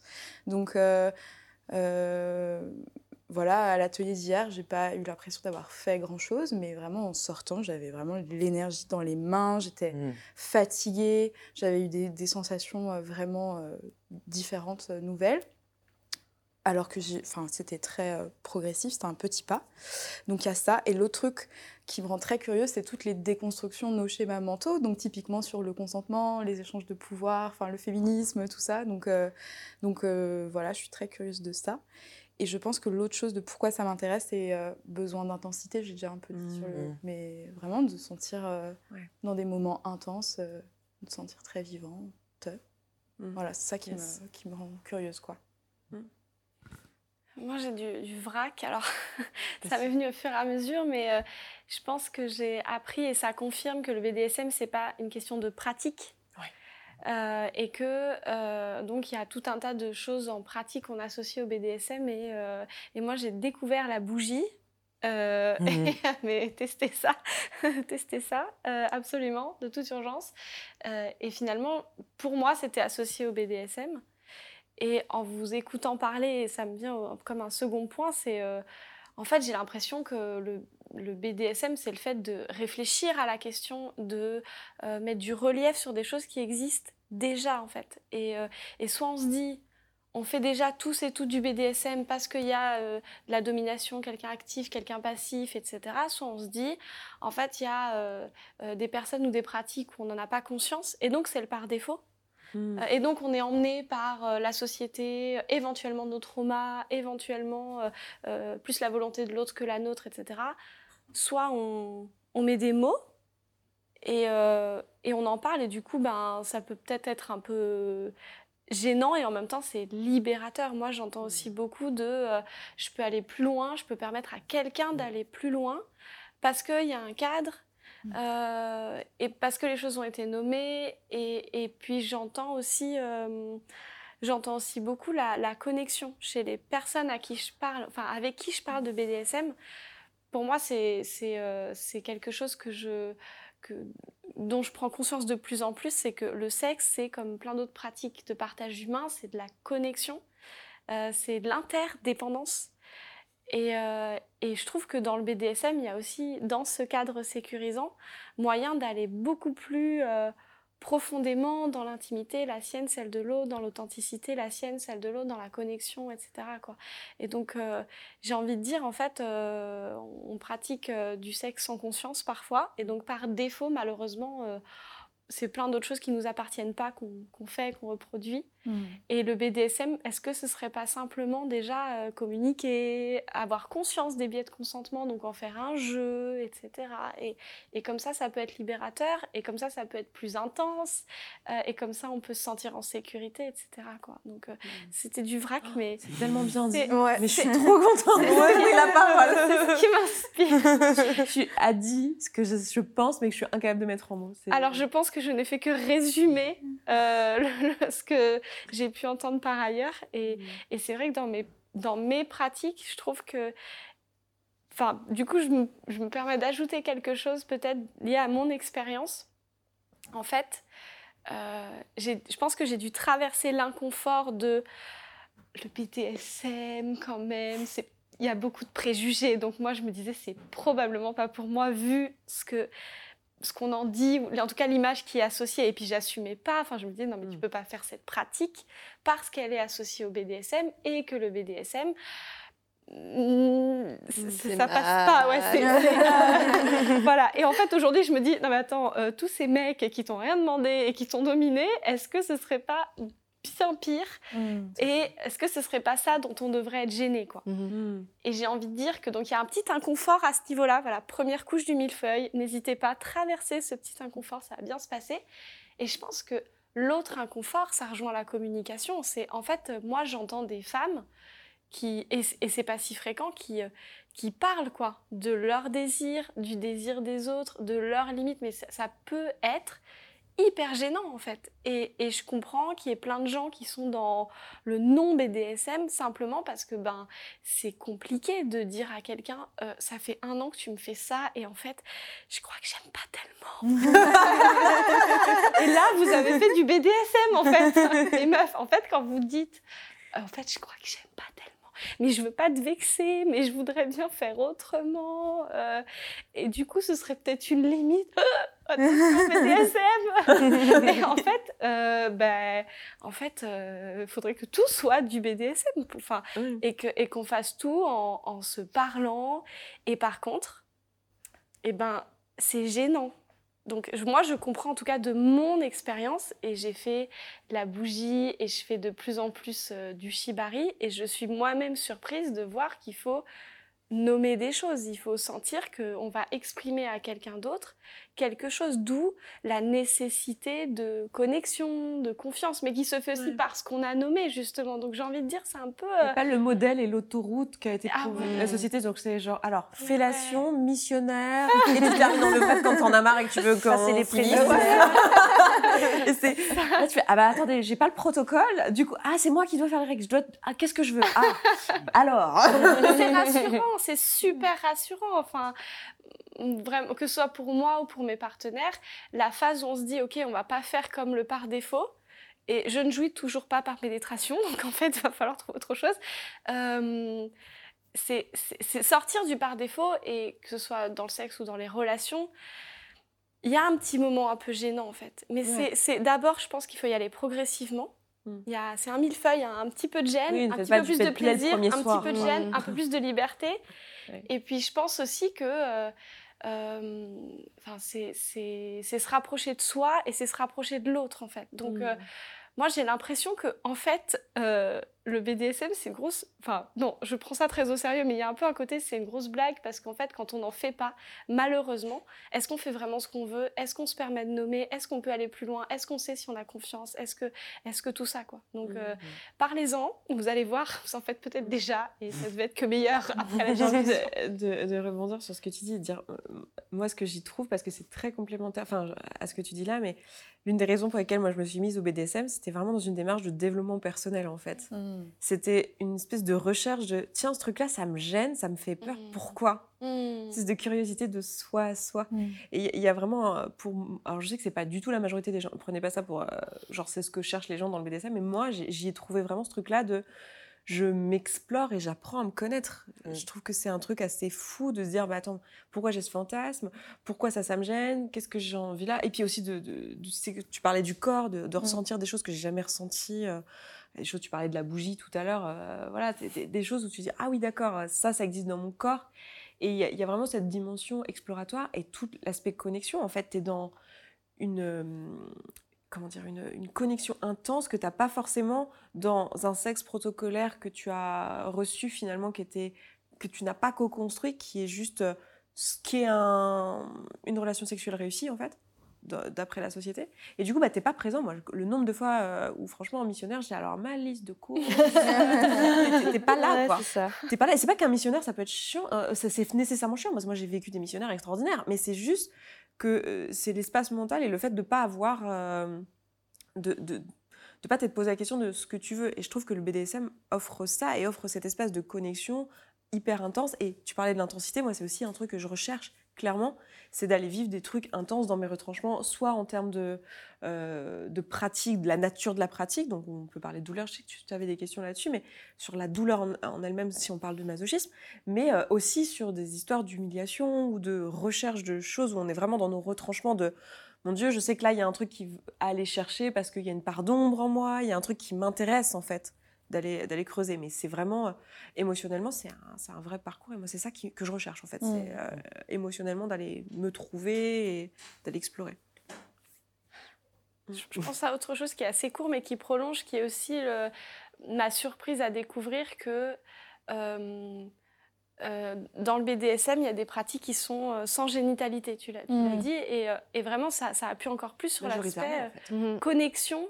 Et en fait, J'allais dire, j'ai l'impression que majoritairement, c'est ça. Bah oui, c'est ce que tu me disais. Ouais. Mmh. Donc, le, euh, donc le petit final. C'est vraiment axé sur la connexion, le corps, euh, l'entraînement, enfin le, fait de sentir ses limites, tout ça dans un cadre sécurisant, sécurisé. Euh, et ça aussi, je pense que c'est un énorme stéréotype, ou enfin en tout cas, comme c'est une pratique qui est associée au sexe, bah, euh, dans l'imaginaire collectif, j'ai l'impression que du coup, il y a euh, pénis, vagin, tout ça. Ouais, mais bon, il faut, voir aussi que si tu tapes euh, sur la pornographie classique, BDSM ou, Shibari ou quoi, tu vas tomber sur des trucs comme ça, en fait. Hmm. Sur des nanas comme ça qui se font défoncer le. voilà. Alors qu'en fait, c'est pas très représentatif, effectivement. Et de la même manière, je pense que, en tout cas chez moi, c'était assez associé à la douleur. Ouais et du coup, je, découvre, mais je me disais bien, hein, mais je découvre encore mieux aujourd'hui que pas forcément du tout en fait. Pas du tout. Bah, c'est un pan du BDSM qui, qui existe et qui est vraiment là. Du tout. Mais c'est un pan parmi plein d'autres. Tout à fait. En fait. Et c'est génial hein, le masochisme, mais bon, c'est un pan quoi. Mmh. c'est assez résiduel. Hein. Mmh. Oui, mmh. au final. Ouais, c'est assez résiduel. Je suis assez d'accord. C'est vraiment l'exploration de la fantasmagorie et c'est moi ce qui m'intéresse en fait. Mm. C'est euh, sortir de la génitalité, mais vous l'avez tellement bien dit en mm. fait. Euh, mm. Sortir de la syntérection. Mais non seulement, mais, mais non, mais non seulement de la quoi La syntérection. De la ah,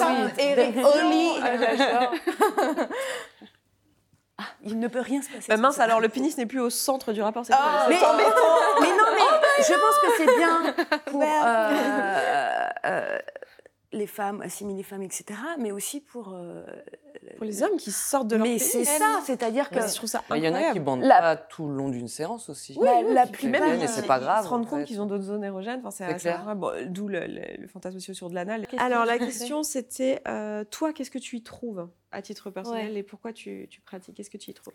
Euh, ben, En fait, je reviens toujours à cette idée de jeu. Pour moi, c'est c'est un playground. Quoi. Mm. En fait, la première fois que j'ai visité un donjon, tu vois, alors que le donjon, ça fait peur. Hein, mmh. euh, c'est quand même un terme un peu sombre. En fait, je me suis dit, euh, mais il y avait des, installations dingues, tu vois, et je me suis dit, ah, mais c'est en fait, c'est Disneyland euh, ici, c'est vraiment ça. Voilà, voilà. moi, c'est vraiment c'est le jeu. Là, il y en a qui, qui, aiment. Je, ne suis pas trop euh, jeu vidéo, je suis pas trop jeu de société, mais euh, ça, c'est mon truc. Tu vois, mmh. c'est mmh. expérimenter avec mon corps, avec mon imagination, et ben j'ai l'imagination sexy, donc ça, ça va très bien. Il y, a un truc, je vois qu'on a encore un peu de temps, il y a un truc qui me vient et je pense qu'il peut être important à, discuter, surtout qu'on a, on a une psychologue sur le set, tu l'as pas dit. C'est ok que je te out là-dessus. Je suis psychologue, mais je suis pas clinicienne, mais oui, je suis formée en mmh. psychologie. Euh, indépendamment de ton métier ou quoi, mais il y, a une question que j'ai beaucoup, moi, à titre personnel dans mon entourage, qui est, mais euh, surtout quand je, dis que je fais du DDG, typiquement, et qu'on connaît mon histoire et qu'on sait que j'ai vécu euh, des traumas dans l'enfance, il y a l'inceste, etc. Il y a vraiment cette histoire de tiens, mais est-ce que les gens qui font ça, ils sont pas en train euh, de s'en servir comme une thérapie? Est-ce que c'est pas dangereux? Est-ce qu'il y a des mises en garde? Est-ce qu'on euh, on n'essaye pas de reproduire des schémas traumatiques ou ce genre de choses? Alors, c'est un gros sujet, donc je pense pas qu'on va le ah traiter en cinq minutes, mais je trouve que mm. ça vaut le coup d'ouvrir la question et de dire qu'il y a, peut-être effectivement des questionnements à faire et que tout n'est pas safe pour tout le monde tout le temps et que, euh, bon, pas prendre le BDSM comme une thérapie en tout cas en tout cas, ça peut être bah, une thérapie, mais si c'est si créé comme tel.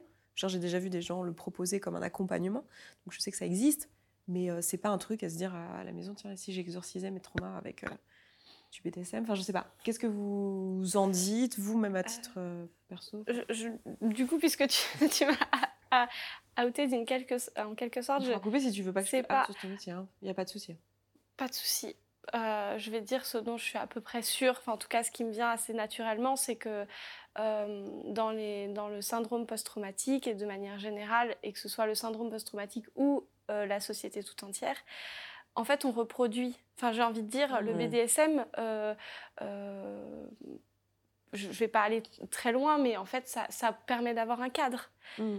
et donc entre reproduire totalement hors cadre, de manière inconsciente, etc., et reproduire avec un cadre, avec moyen du coup de, quelque part de éventuellement de travailler dessus, euh, même si euh, euh, vous n'êtes pas des, thérapeutes, mais plutôt des, mm. dominatrices professionnelles. je pense que, en fait, voilà, le, le premier sujet que j'ai envie d'amener, c'est est-ce que de toute façon, on reproduit pas Hmm. Euh, et est-ce que c'est pas une manière, encore une fois, hein, de nommer, conscientiser, euh, de pouvoir en parler, de pouvoir euh, s'exprimer, etc. Quoi. Donc déjà en soi. pourquoi la majorité des hommes qu'on voit en soirée sont des hommes si c'est la majorité des hommes qu'on voit en soirée sont des femmes cis parce qu'on reproduit. Parce qu'on ne fait que reproduire ce qu'on vit de toute façon sans, sans, sans qu'on en ait conscience ou sans. sans hmm. voilà, et, et entre eux. Enfin, je pense qu'il y, y, y a, beaucoup de femmes qui euh, comment dire, qui ont des effets délétères, enfin en tout cas j'allais dire du patriarcat, donc en fait toutes les femmes probablement ressentent des effets délétères euh, du patriarcat et, pourraient se retrouver chez des psys euh, du fait de ça en fait, quand on se mm. sent pas en sécurité, quand on est harcelé, quand, mm. quand on est dévalorisé, etc. En fait c'est un espèce d'harcèlement permanent, donc on peut, en tout cas ça, ça contribue au fait de manquer mm. de confiance en soi, au fait de ne pas savoir ce qu'on veut, de pas... Et, et, et donc ça, ça existe.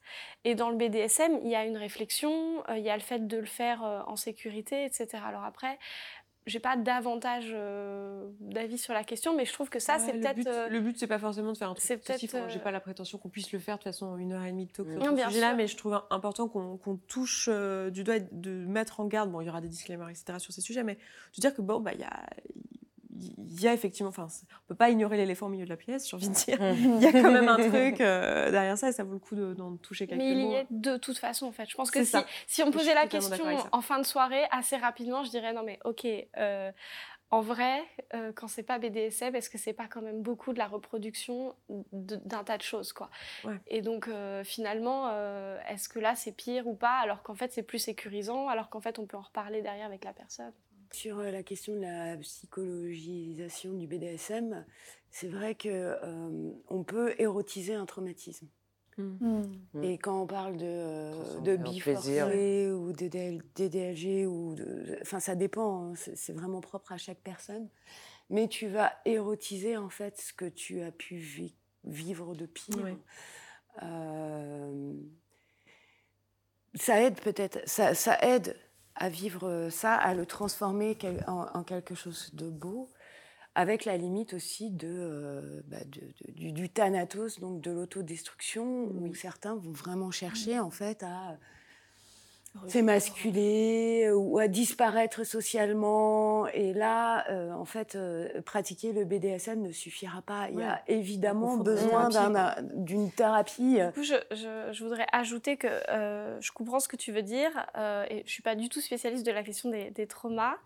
en revanche, assez intuitivement, je me dis que dans la thérapie, et quand on a un trauma, on en, souffre, euh, il y a un aspect euh, curatif, on soigne quelque chose, euh, et, ce sont des personnes qui sont professionnelles, qui sont formées pour ça, avec des techniques, notamment l'EMDR, qui permettent de, de, traverser un trauma. Et ce que je peux dire pour sûr, c'est que euh, reproduire des choses qui sont de l'ordre du trauma qu'on aurait vécu alors qu'on a été soigné, alors qu'on est passé à travers, alors qu'on est revenu sur le souvenir traumatique, etc.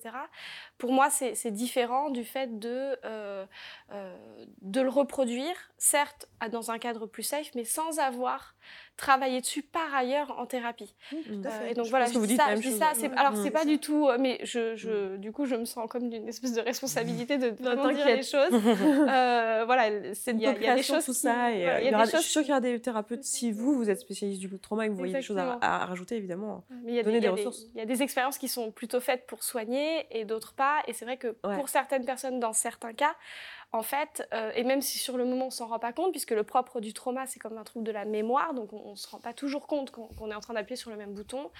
Euh, voilà, je pense que c'est important de dire que c'est à manier avec précaution en tout cas. je suis complètement d'accord. C'est l'érotisation, hein. c'est pas du tout le. Mais enfin, est-ce que tu peux, euh, est-ce que tu peux soigner, mon trauma, Oui, bah, après c'est pas le but du BD. Non, c'est pas, le but.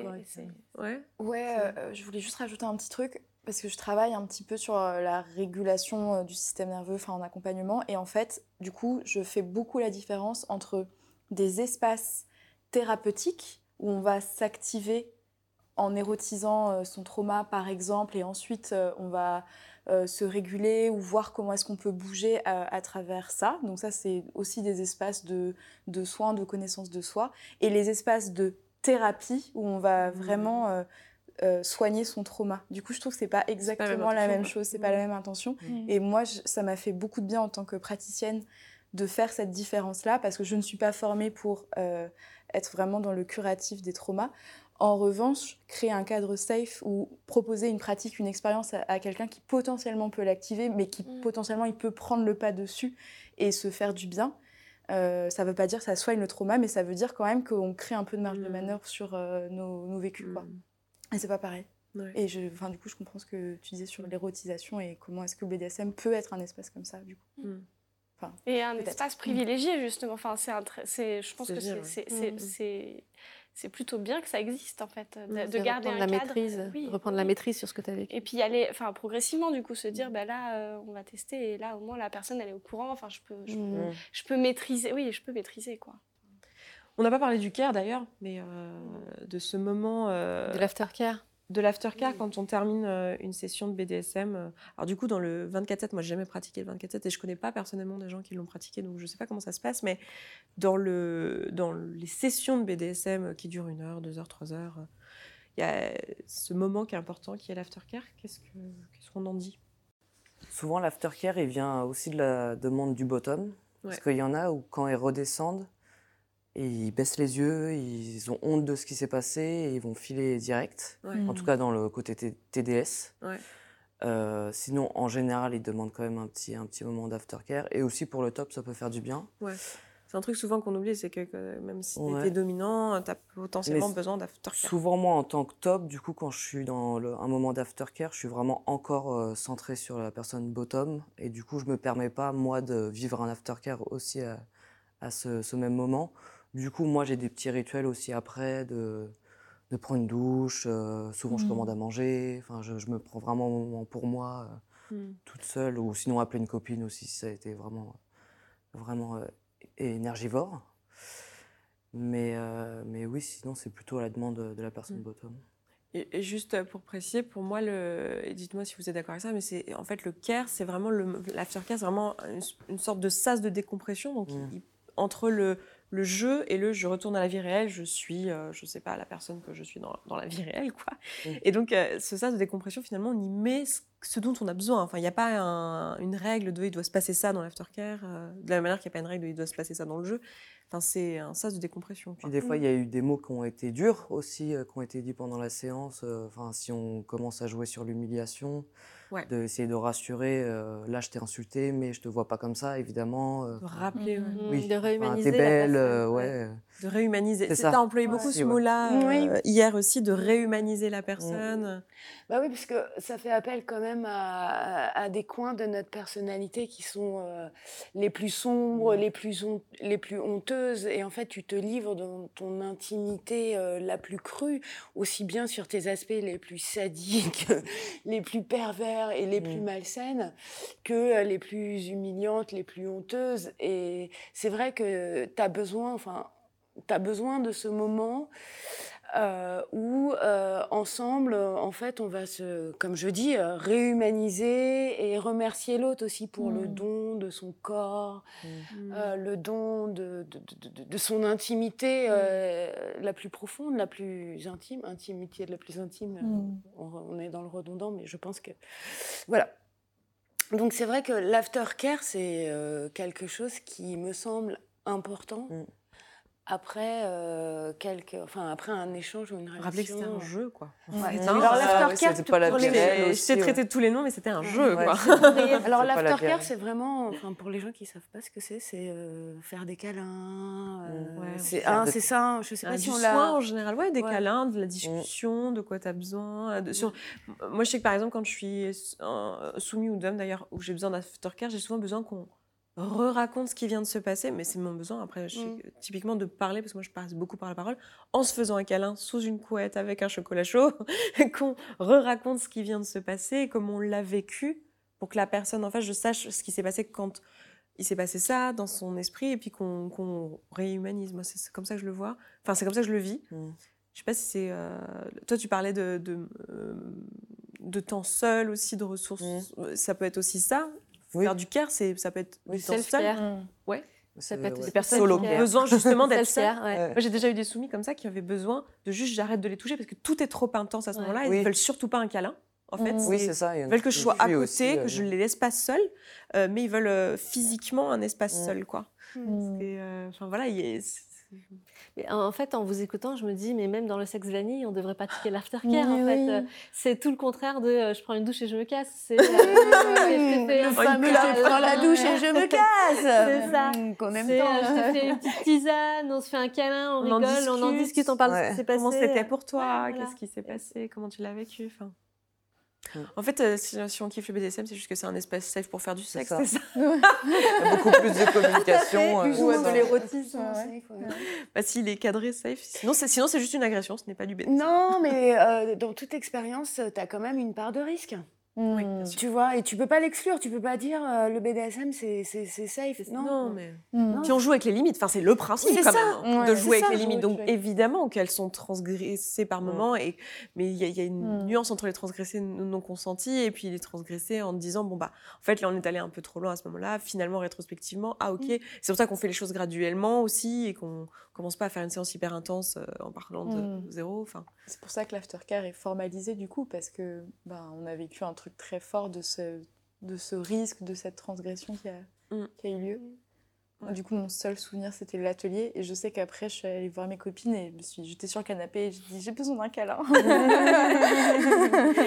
mais tellement. C'est exactement ça. Euh, comment est-ce qu'on peut. Je pense qu'il serait bien de wrap up. Comment est-ce qu'on peut terminer euh, cette discussion? Mmh. Qu'est-ce que vous avez envie de partager pour, euh, pour, pour conclure? Ça peut être, il y a une question que j'ai pas posée, ça peut être, il y a quelque chose qui a été dit, un ressenti pendant le... Mmh. Genre, c'est quoi votre mot de la fin? On va faire quelque chose de... C'est encore plus dur. Ou une anecdote, je sais pas. Mmh. Moi, je peux commencer, j'ai une idée. Vas-y. Euh, moi, je voulais vous remercier en fait. J'ai pas de référence, j'ai zéro culture.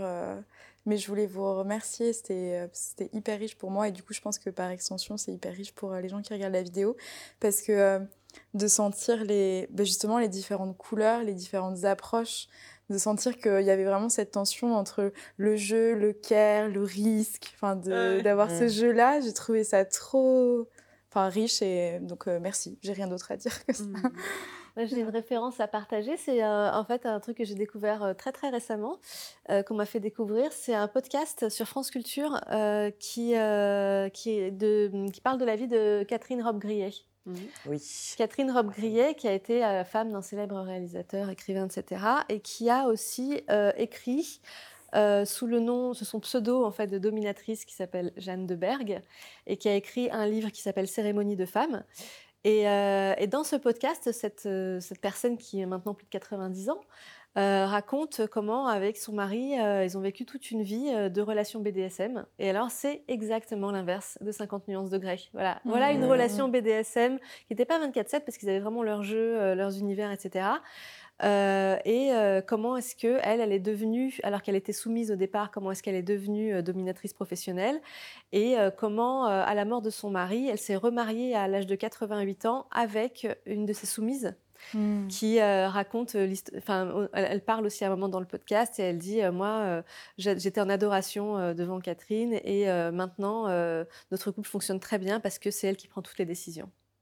Et euh, tout ce qu'elle fait, moi, je, voilà, elle prend toujours les bonnes décisions pour nous. J'ai toujours confiance en son jugement. Euh, et vraiment, c'est l'histoire de je remets les clés de mon cerveau à quelqu'un et je suis heureux et pleine de gratitude de le faire. Mmh. Et euh, je trouve que c'est, enfin, la vie de cette personne est vraiment très très inspirante et très belle. Voilà, c'est un podcast en 4 ou 5 épisodes, je sais plus, sur France mmh. Culture. En plus, vous avez la caution, un télo.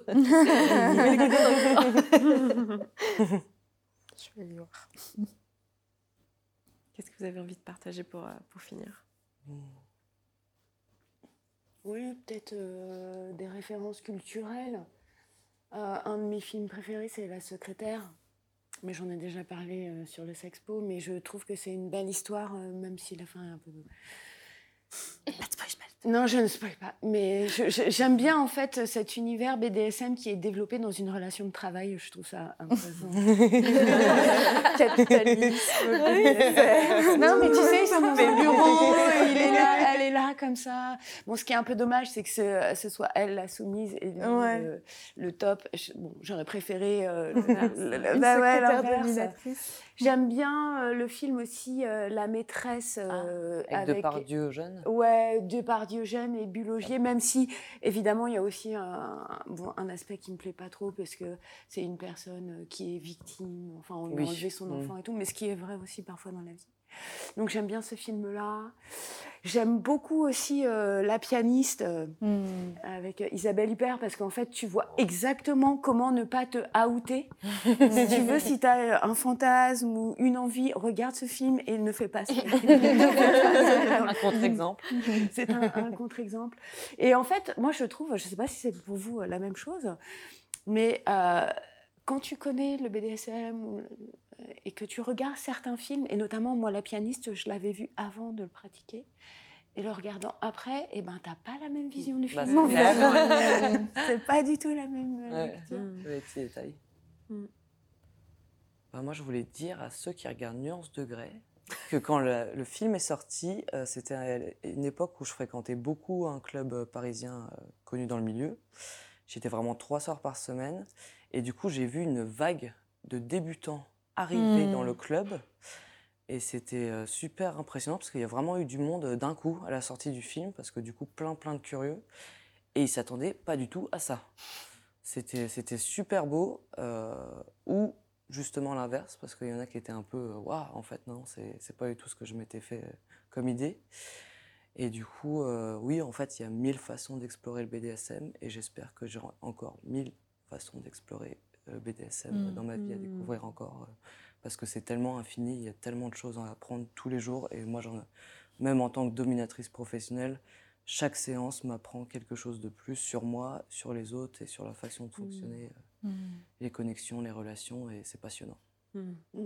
Trop intéressant. euh, je sais pas j'ai l'impression d'avoir tout donné, donc... mais euh, merci beaucoup, ça fait du bien de, à la fois de dire les choses et de pouvoir comme ça y réfléchir Euh, je trouve ça vraiment génial. Et euh, moi, ce qui me vient, c'est en fait euh, le consentement, c'est trop sexy. Et le BDSM, c'est tout ce que vous faites sans le savoir.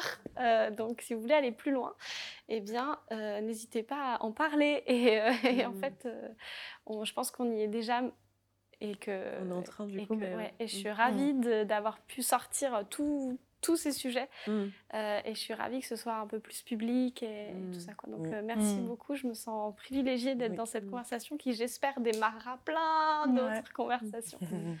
Et Cécile, on peut se dire juste que pour commencer avec le BDSM, bah, faites un talk avec je vais recevoir des... avec des, vraiment des C'est un booster. Euh, c'est une bonne manière. Bon, du coup, je vais, je vais, je vais prendre le, le, mot de la fin, mais enfin, moi, j'ai énormément de gratitude pour ce qui vient de se passer. Je suis euh, à l'intérieur de moi, genre en, genre en énergie, genre en me disant waouh, c'est un cadeau énorme pour, euh, pour l'audience. J'espère que ça va susciter plein de choses. Et en même temps, je me dis, on a posé tellement de choses qu'en fait, c'est sûr, on n'est pas allé au bout des choses, donc n'hésitez pas à aller poser vos questions. Si on a été jargonneuse, etc., de, de le demander. Et euh, je crois que j'ai envie de partager un film aussi parce que vous avez parlé de film. Et moi, il y a un film qui m'a marqué qui était Nymphomaniac. Mmh. Oui, oh, c'est vrai, il est génial. Je me souviens de ce film. Quand j'ai découvert ce film, j'étais là. Ah, les jeux d'acteurs, ils sont. Ok. ça m'a. Enfin, genre, euh, j'en ai rêvé dans les jours qui suivaient. Enfin, vraiment, j'ai mis longtemps, moi, à sortir de l'espace mental du film en fait. Mmh. Euh, voilà, donc euh, super film. Et un podcast, j'en parlerai peut-être euh, cet après-midi parce que celui de la semaine prochaine, on, parlera de différentes pratiques, on ira creuser un petit peu dans ces choses-là. Mais je parlerai certainement de ce podcast du coup, mais il y a un podcast que j'aime beaucoup là-dessus qui s'appelle La Pointe du cul que vous connaissez ah peut-être. Oui, oui. Corzim. De Corzim. Oui, qui, euh, très bien. va vraiment dans le, dans le vif de chaque sujet. Donc, par exemple, on a parlé des délais tout à l'heure, les différents fétichismes, les différentes choses, et qui vraiment interviewe des personnes sur ce sujet euh, mm. et qui creuse. Donc, si vous êtes un peu intéressé, alors vous allez moins dans ce type de podcast euh, découvrir des dynamiques de pouvoir ou théoriser le PDSM, c'est pas l'objectif, mais c'est vraiment assez euh, fun, assez ludique d'aller comprendre finalement ce que pensent euh, les personnes qui pratiquent différentes mm. choses. Enfin, moi, j'aime beaucoup ce mm. podcast, donc euh, voilà. Après, encore une fois, barre d'infos, tout un tas de références. D'ici là, on aura la tête reposée. On pourra euh, penser à des choses intelligentes à vous dire et des références intelligentes à vous donner. On le fera collectivement en plus, donc ça va être top. Et puis, et puis voilà, merci. Merci. Merci. À merci. À toi. Et, et puis, bah, bon app, on va aller manger. Oui, faire une sieste. C'est clair. Merci d'avoir écouté cet épisode jusqu'au bout, je suis vraiment ravie qu'il t'ait plu. Si tu vois que ce que je partage ici te parle et que ma façon de voir le coaching et l'accompagnement de manière générale te correspond et que concrètement tu aurais bien besoin d'un petit coup de pouce, voire d'un gros coup de pied aux fesses professionnelles, alors n'hésite pas à nous rejoindre dans la communauté. Tout se passe là-bas. Tu vas pouvoir échanger avec les autres auditeurs et auditrices de ce podcast qui rencontrent globalement les mêmes questionnements que toi. Tu vas pouvoir poser tes questions à des coachs et être coaché si tu le souhaites. C'est simple, c'est un abonnement mensuel sans engagement dans lequel tu vas pouvoir avancer à ton rythme, sans pression, avec ou sans coaching individuel.